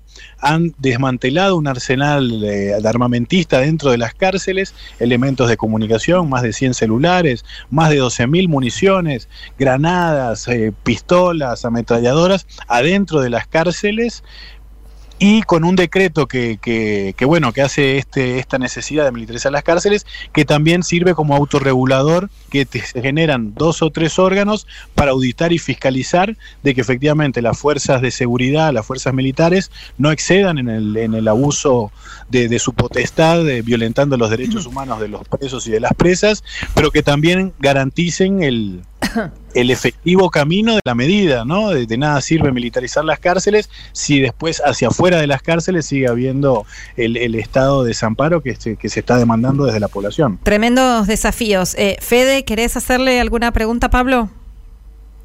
Sí, buenas tardes, embajador. ¿Cómo estás, Pablo? Este básicamente llevarte al plano más, más regional, este, ¿cómo estás viendo el escenario político regional, en particular la relación entre Argentina y Centroamérica, Argentina y Honduras, eh, a partir de, la cercanía que existe en términos políticos y, y, hasta personales entre Cristina y la presidenta Xiomara Castro?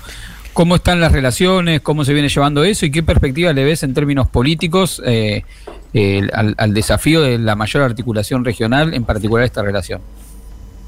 Bueno, Argentina, la República Argentina en Centroamérica es una de las naciones, les diré yo, y sin tratar de sonar soberbio, una de las naciones más queridas. Acá la, la, historia de la República Argentina en construcción de solidaridad, a partir también, por qué no decirlo, de lo que fue la militancia internacionalista de, Ernesto Guevara, por lo que fue la presencia del peronismo en los años 50 con, con la Fundación Evita y, las, y, y los eh, procesos de correspondencia donde se, se formó y se articuló desde la Fundación Evita para capacitar, ha dejado un terreno fértil para que la argentinidad y, y, las relaciones entre gobiernos y entre nuestros pueblos sea fértil y, y, positiva. En estos últimos dos, tres años, al caber cambios de, de, de, signo político en estos países, eso lo que ha sido es fortalecerse. Incluso esta novedosa elección que acaba de pasar en Guatemala, donde nos queda y me imagino que ustedes ya lo han discutido. Ahora en un ratito en este, vamos a hacer una entrevista sobre el tema.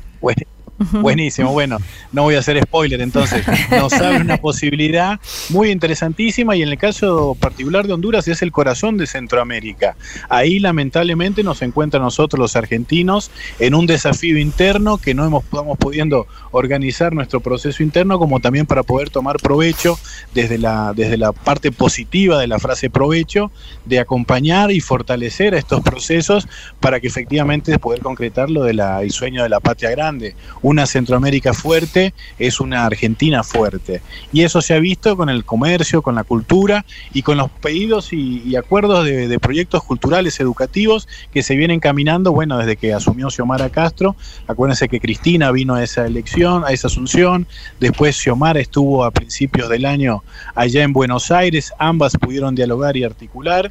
Y, y eso nunca antes había pasado. Es uh -huh. la primera vez que una autoridad de tan alto rango venga por, por Honduras y bueno, y, y Xiomara ha manifestado también su afinidad con, con nuestra vicepresidenta.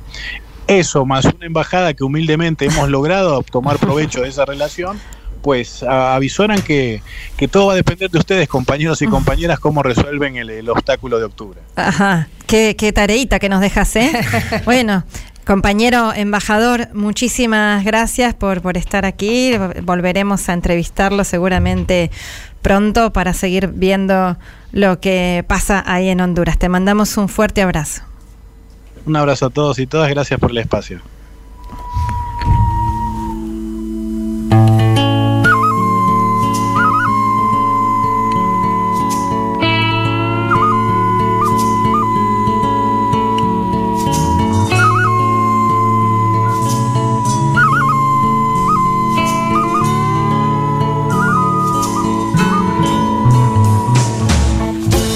Todas las luchas empiezan en el corazón, pero la nuestra no se trata de emoción.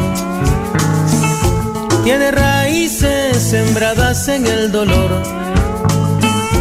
de los que callan porque el miedo les robó la voz. La voz.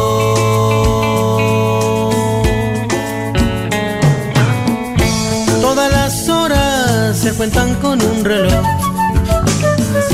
Pero el nuestro en cangrejo se volvió. Del retroceso el muy tonto se envició. Pa' si no encuentra el tic-tac que ayer se le perdió. Perdió.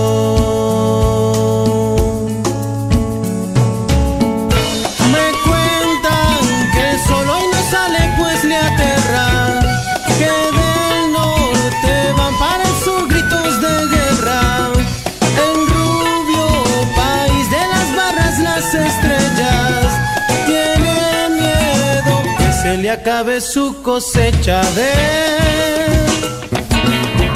Políticos vendidos, mal nacidos, corruptos, ladrones, cobardes, matones, disidentes, igual que unos presidentes, más jodidos que el joder.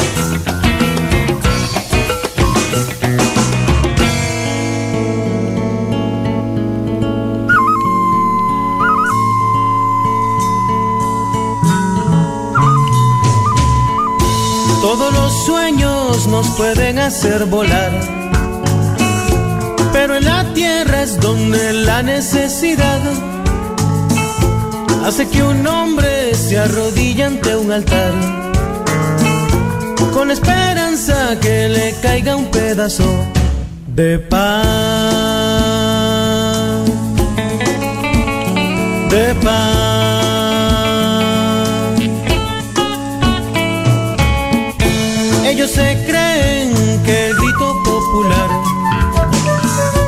Ya lo callaron, nunca más va a regresar. Esperen sentados que muy pronto van a ver. Cuando ante el pobre se tengan que arrodillar a pedir perdón, suplicar perdón.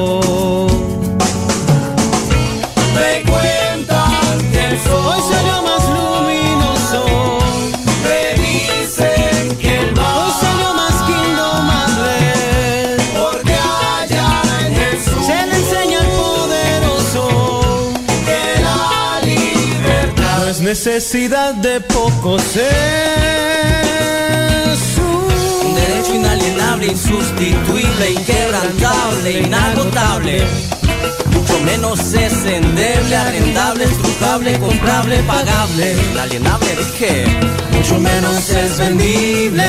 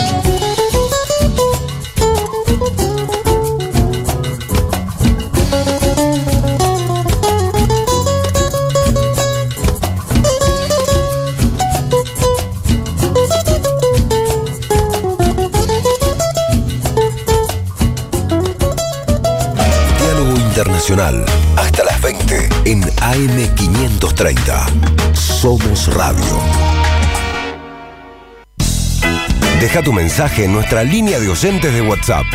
11 3200 0530. Somos Radio. AM530. Agua mineral, botellones y dispensers para el hogar y la oficina. Hacé tu pedido al 4201-2627 o mandanos un mail a info arroba aguatronador.com.ar. Tronador, agua de mesa envasada. 12 de octubre 632 en Avellaneda. En tiempo argentino resistimos para ampliar y defender derechos. Resistimos al poder concentrado. Resistimos gracias a nuestra comunidad. Construí un diario que te representa. Asociate. Forma parte de esta historia. En tiempo argentino resistimos para ampliar y defender derechos. Resistimos al poder concentrado. Resistimos gracias a nuestra comunidad. Construí un diario que te representa. Asociate.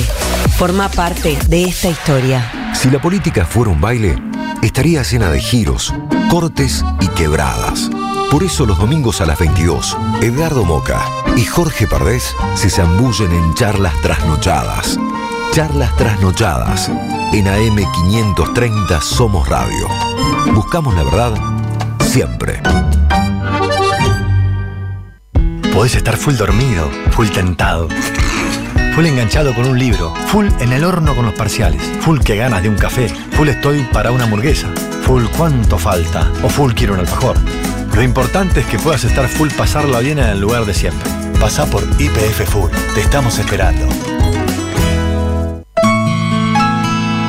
Eve de Bonafini, ejemplo de lucha, siempre acá, dándole calor al corazón. Costó mucho mantener la radio, muchísimo, ¿no? Hubo muchos tiempos de, de mala onda, de pandemia, de que me la querían quitar, de, que- de todo, bueno, pero a capa y espada la defendimos y mira, ahora está ocupando un lugar importante porque ha mejorado muchísimo la radio. AM530. Somos Radio. Somos EVE.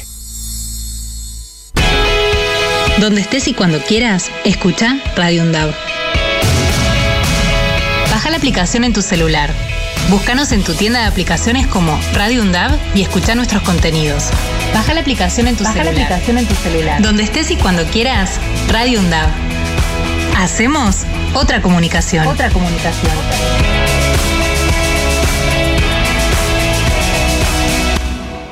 Diálogo Internacional.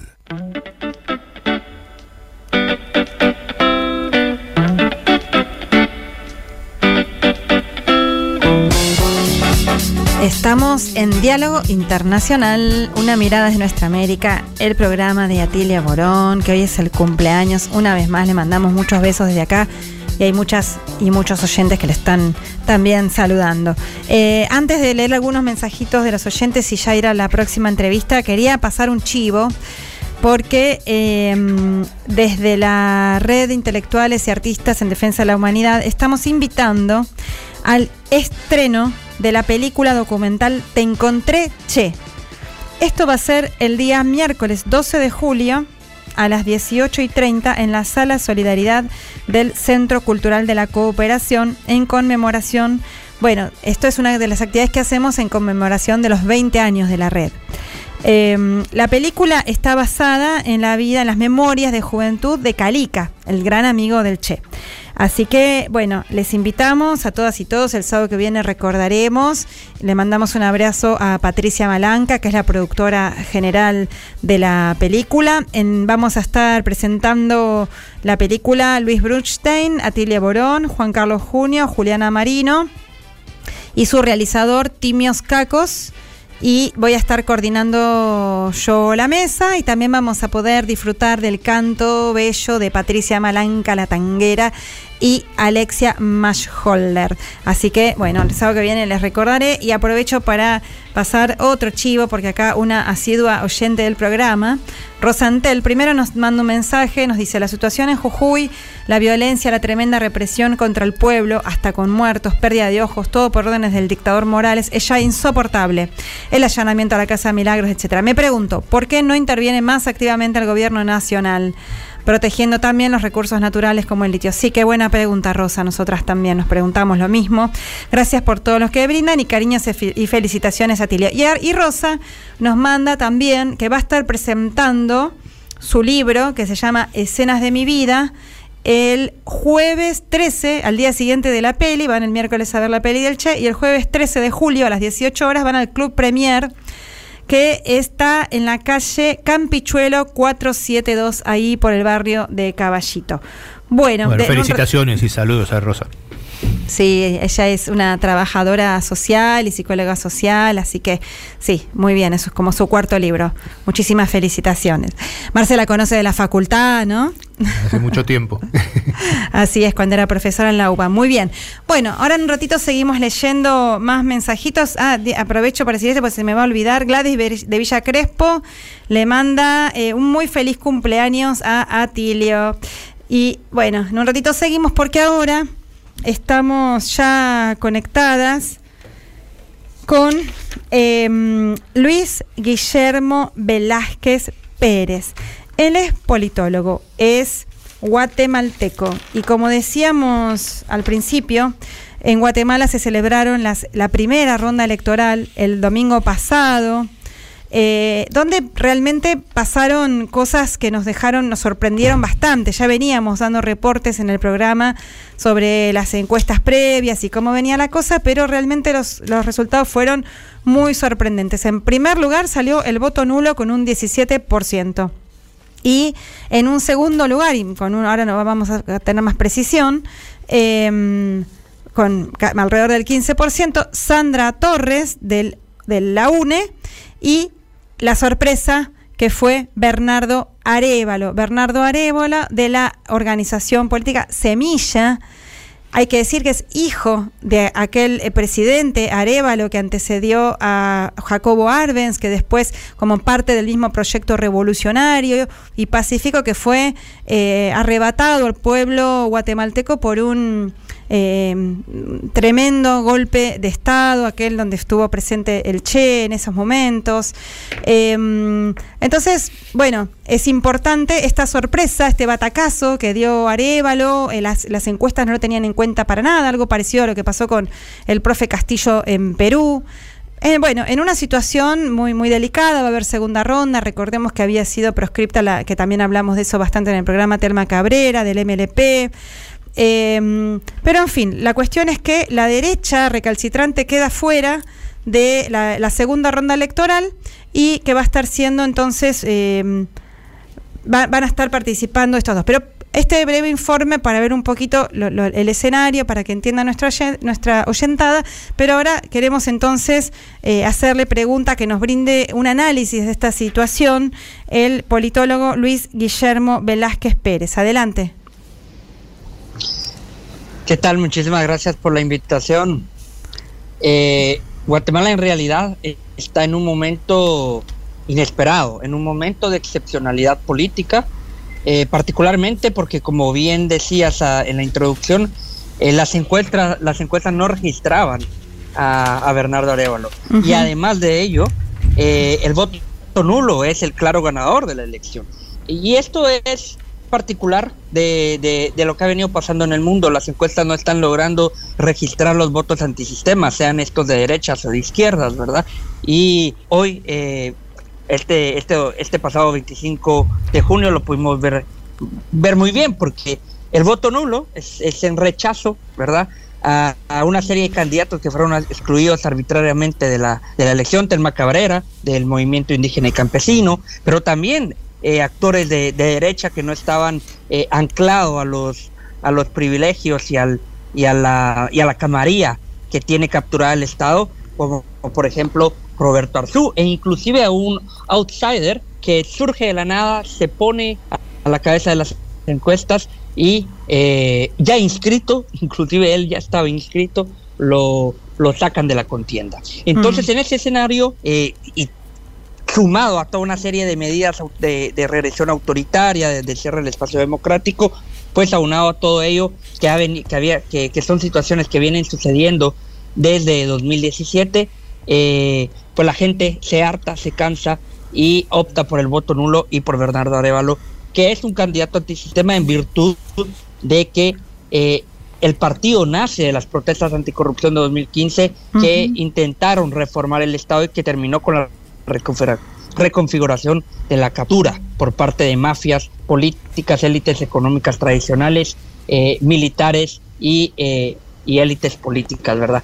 Pero, pero esto no para nada es un, es un canto de victoria, porque hoy mismo la Corte de Constitucionalidad en, en- en la ciudad de Guatemala está deliberando si suspenden la segunda vuelta. Ajá. Están escuchando locura porque eh, dicen, eh, hay, hay partidos que, que- que están aduciendo de que hubo un fraude. El primer fraude electoral eh, orquestado por las fuerzas minoritarias de un país cuando en el sistema electoral guatemalteco quien defiende los votos son las juntas receptoras de votos que son ciudadanos no eh, vinculados a la política partidaria. Así es. Una tremenda locura que, que, que te refleja el nivel de captura del Estado que no quieren por ningún motivo que el pueblo decida en primer lugar y mucho menos que quede eh, una opción política que no esté alineada a sus intereses. Entonces en estos momentos en, Guatemala se está a la expectativa de lo que pueda hacer la Corte de Constitucionalidad. Eh, las organizaciones de sociedad civil ya han convocado a, a una protesta frente a la Corte de Constitucionalidad en un intento de presionar socialmente a la CC para que no eh, se equivoque y, se vaya por, por algo de hecho que ni existe dentro de la ley, porque la ley electoral del Partido de Guatem- eh, Político de Guatemala no contempla bajo ningún motivo la repetición electoral, que evidentemente si se diera es para después sacar de la contienda a Semilla, que fue el partido que concentró el voto antisistema. Y esto hay que entenderlo muy bien. Semilla hace eh, estos cuatro años de gobierno eh, legislativo tuvo nada más siete diputados, ¿verdad? Que hicieron un buen trabajo, pero también habían otro- otros actores que habían hecho un buen trabajo, pero la población se decide de que Semilla es eh, el partido que podría eh, representar este, esta lucha contra el sistema corrupto. Y particularmente, que esto también es novedoso, hay un voto en línea muy importante y que, y que es contra, contra, contra la propia actitud electoral de los guatemaltecos que siempre se han caracterizado por votar cruzado. En esta ocasión con, eh, eh, votan en línea y votan por, por el movimiento Semilla y esta es en cinco minutos el resumen de lo que ha sucedido en los últimos meses y en los últimos años. Eh, Luis, habla Telma Luzani, te saluda. A ver, hay varias preguntas que tengo, pero te las voy a decir por orden. ¿Qué significa votar en línea? Eh, votar en línea significa que le votaron en todas las papeletas a Semilla, en la presidencial, en la legislativa, en las municipales. Que no cortan boleta. No cortaron boleta. Nosotros Ajá, llamamos que- eso sí, cortar que- boleta. Perfecto. La segunda pregunta que me quedó pendiente de entender bien, dijiste que hay una camarilla que tiene capturado el Estado. ¿Vos podrías describirnos ese- esa camarilla, quiénes la componen, cómo, cómo es esa captura? Sí, la camarilla es eh, empresarios tradicionales, algunos de tradición oligárquica del siglo XIX, junto con otros que a partir de los procesos de modernización económica de mediados del siglo XX se unen a conformar estas élites económicas tradicionales. Esto es junta, conjuntamente también con élites militares que se hacen ricos durante el conflicto armado interno, que, que de hecho es el más largo de la región, 33 años de conflicto armado interno, más de, de 150 mil personas detenidas desaparecidas, ¿verdad?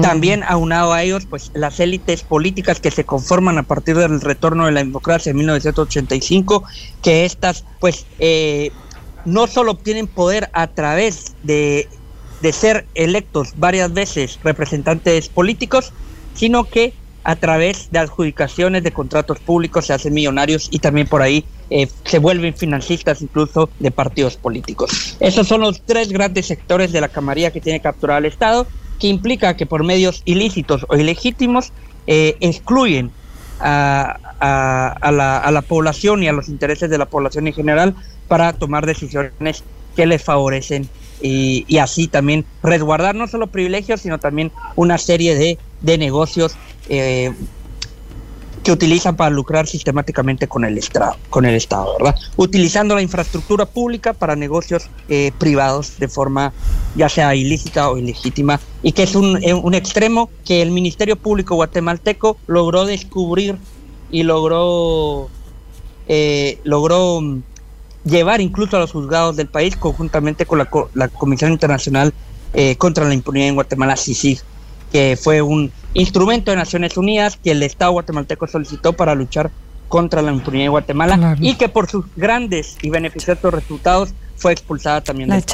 Eh, Estamos hablando con el politólogo Luis Guillermo Velázquez Pérez de las elecciones en Guatemala que eh, tuvieron lugar el 25, el día 25 de junio, domingo, y que dio un resultado, como comentábamos al principio, inesperado.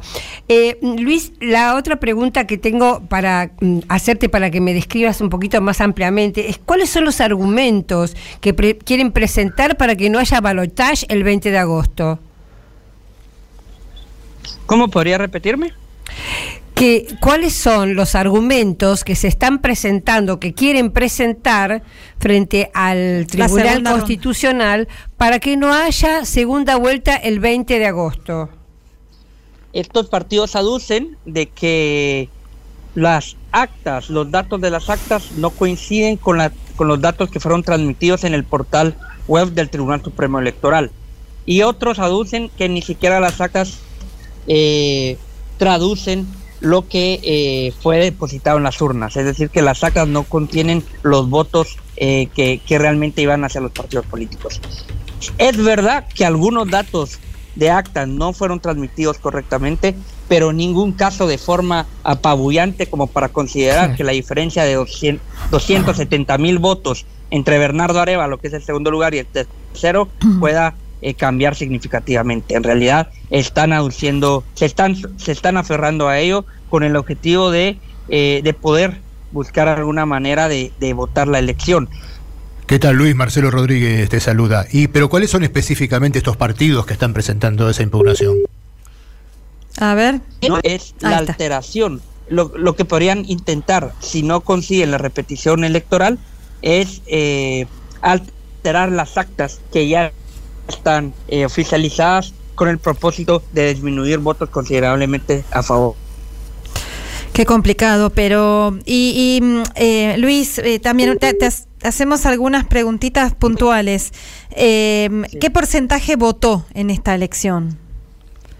Votó alrededor del 60-62% de la población, lo cual también es muy interesante porque todas las proyecciones estimaban una participación. A ver, a ver. eh, dificultades en la sí. comunicación. A ver si vuelve. Estamos hablando con. ¿Me, me escuchan? A ver, ahora sí, Luis ahora sí. Guillermo Velázquez Pérez. Sí, adelante. Estabas hablando que Pues- también es sorprendente la, la participación electoral del 60%. Sí, porque se, todos proyectaban una baja debido a la desilusión hacia el sistema político, pero estimo que el hecho de que de forma arbitraria hayan dejado a diversos candidatos Mm. de diferentes ideologías políticas fu- afuera de la contienda hizo que la gente dijera vamos a salir a votar, ya sea por el voto nulo o por Bernardo, ¿verdad? ¿Y vos pensás, eh, ustedes evalúan que esos votos nulos del 17%, recordemos a la audiencia que sacó el primer lugar, ni en el 2001 acá con el voto bronca en la Argentina tuvo ese primer lugar, pero bueno, eh, ¿y qué esto, no? Los números son apabullantes, 15%, lo estoy redondeando, ¿no? La, primer, la primera Sandra Torres y Bernardo Arevalo un 13, 14%. ¿Verdad? No sé si lo estoy diciendo con exactitud, pero la pregunta es, esos votos nulos en esa segunda ronda electoral, ¿crees que van a ir para, la, para la- lo que vos decís, la opción antisistema, para Bernardo Arevalo? De forma mayoritaria estimo que sí, porque eh, Sandra Torres representa, eh, de hecho ella fue primera dama del gobierno de, de Álvaro Colón, de la UNE, cuando todavía era socialdemócrata, porque aun cuando la UNE esté afiliada a la Internacional Socialista desde la segunda vuelta electoral hace cuatro años, tiene el discurso de Bolsonaro, tiene el discurso de Vox Mm. para poder eh, eh, ganar las elecciones y ahora lo está eh.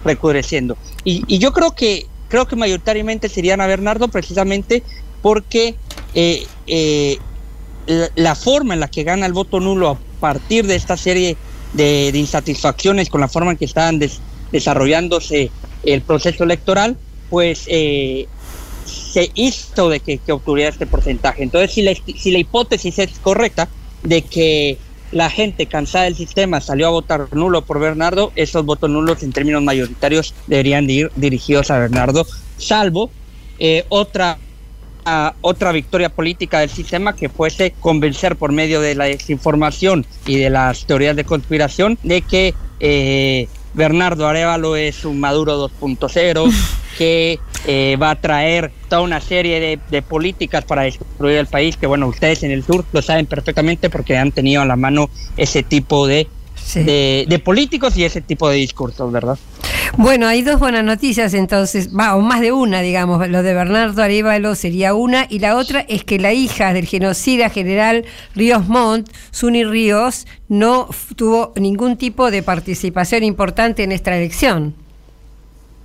Claramente fue la gran perdedora, siendo ella una de las que mayor participación a través de sus operadores políticos tiene en las instituciones, tanto en el sistema de justicia, en la Corte de Constitucionalidad, como en el propio Tribunal Supremo Electoral. No lo van a creer, pero el, el- el subjefe de informática es eh, está relacionado directamente con, con el partido de ella y con ella.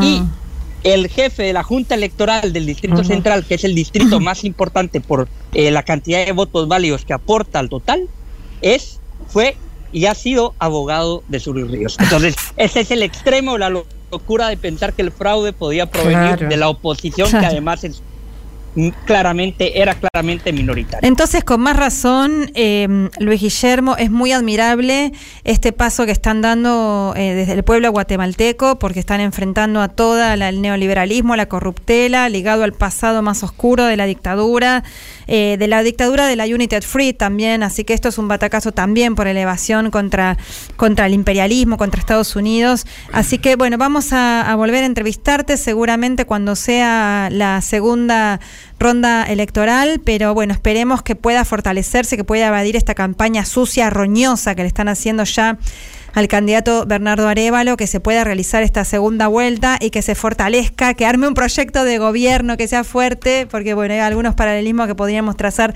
con el gobierno del profe Castillo en Perú. Esperemos que eso no pase. Te mandamos un fuerte abrazo y muchísimas gracias por esta participación.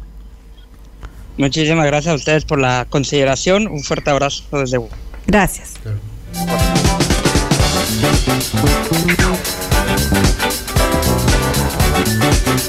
Yeah.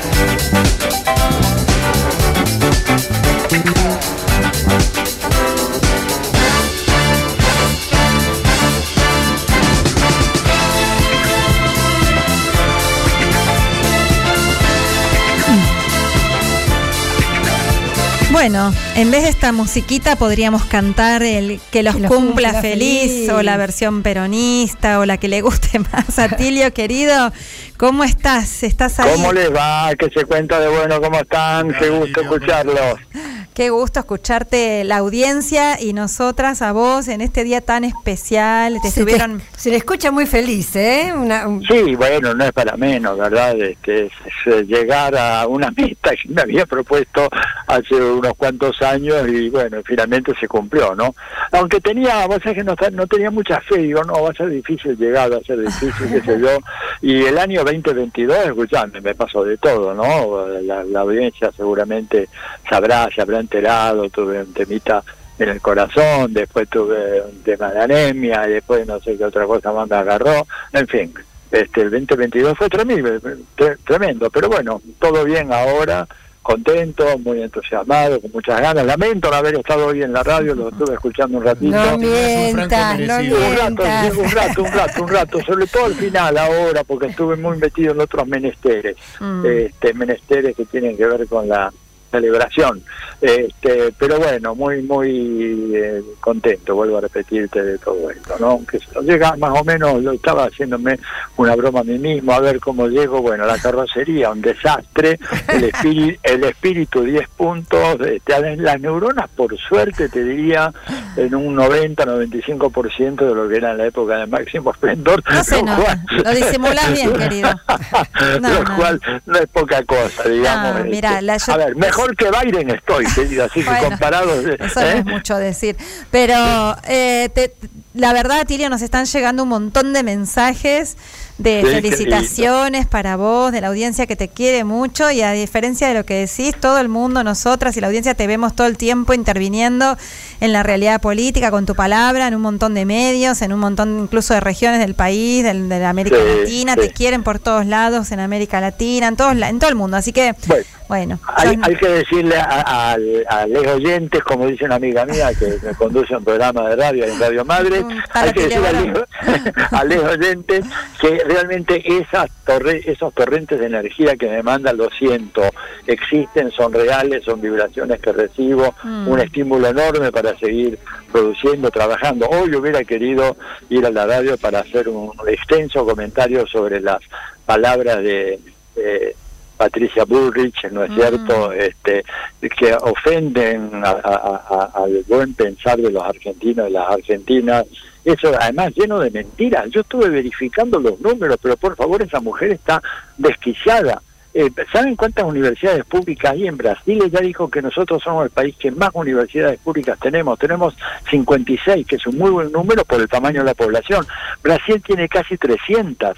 Y esta mentirosa sale a decir de que haciendo una especie de populismo educativo nosotros creamos universidades, que la mitad de los estudiantes son extranjeros, pobrecitos llegan, no llegan al 4%, las cifras 3.8, 3.9.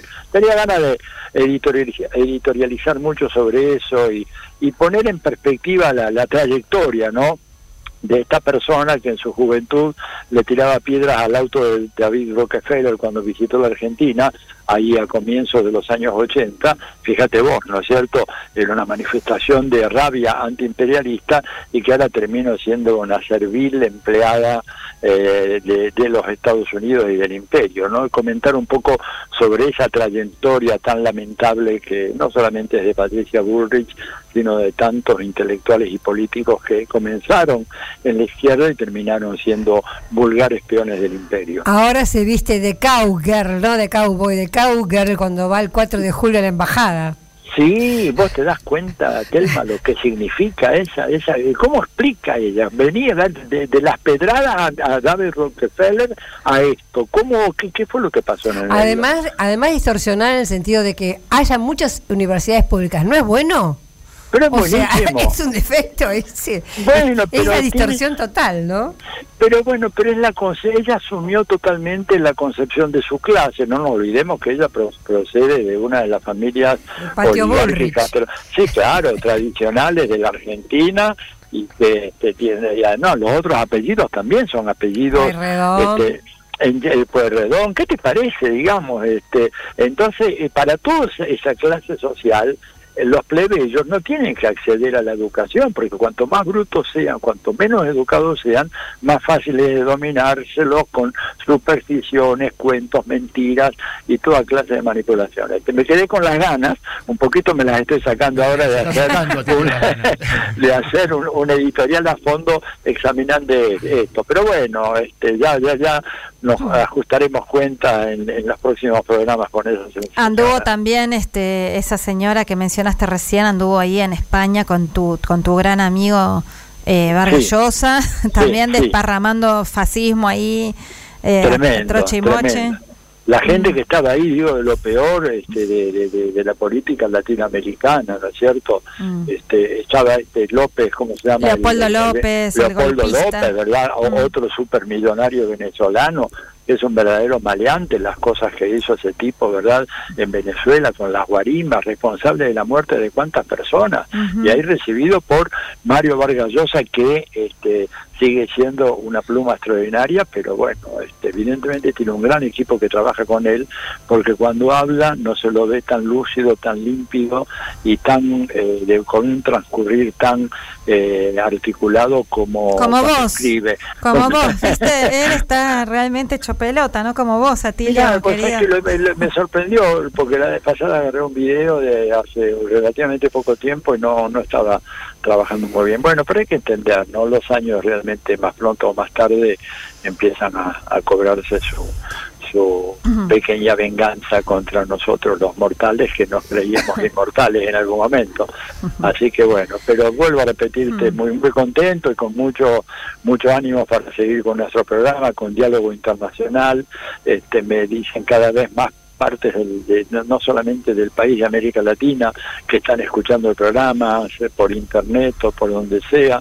Así que bueno, seguiremos trabajando firmes, ¿no es cierto? Como si nada hubiera pasado, apenas 80 añitos nada más. Esto recién empieza. Mirá. Así es, así es. Te siguen mandando saludos eh, la Yentada, Roberto, nuestro amigo de, de Italia. Ah, bueno, También, sí, Fernando de Quilmes, bueno, Richard Hernández Saavedra, Diego de, de- bueno, son más largos los mensajes, pero Son ya se nos está yendo el programa, así que entre además de mandarte saludos, también nos preguntan y, y por otras cuestiones que, que no tenemos tiempo, pero Irma de Vicente López también, todas te mandan eh, abrazos y bueno, y nosotros también, Atilio. Bueno, muchas fuerte. gracias, muchas gracias. Les mando un gran abrazo, no les quito más tiempo porque sé que están a punto de terminar ya. Abrazo para toda la gente que está detrás del vidrio, ahí, para Juanpi, para todos. Este, así que bueno, nos veremos el sábado que viene. Nos Así estamos es. viendo, Atilio. Así Abrazo. es. Así Chao, es. chao. Un abrazo muy fuerte. Feliz Gracias, cumpleaños. Gracias. Nuestro querido Atilio. Y bueno, quédense escuchando. El tango será popular o no será nada en la AM 530. Y como decimos siempre, hasta la victoria, siempre.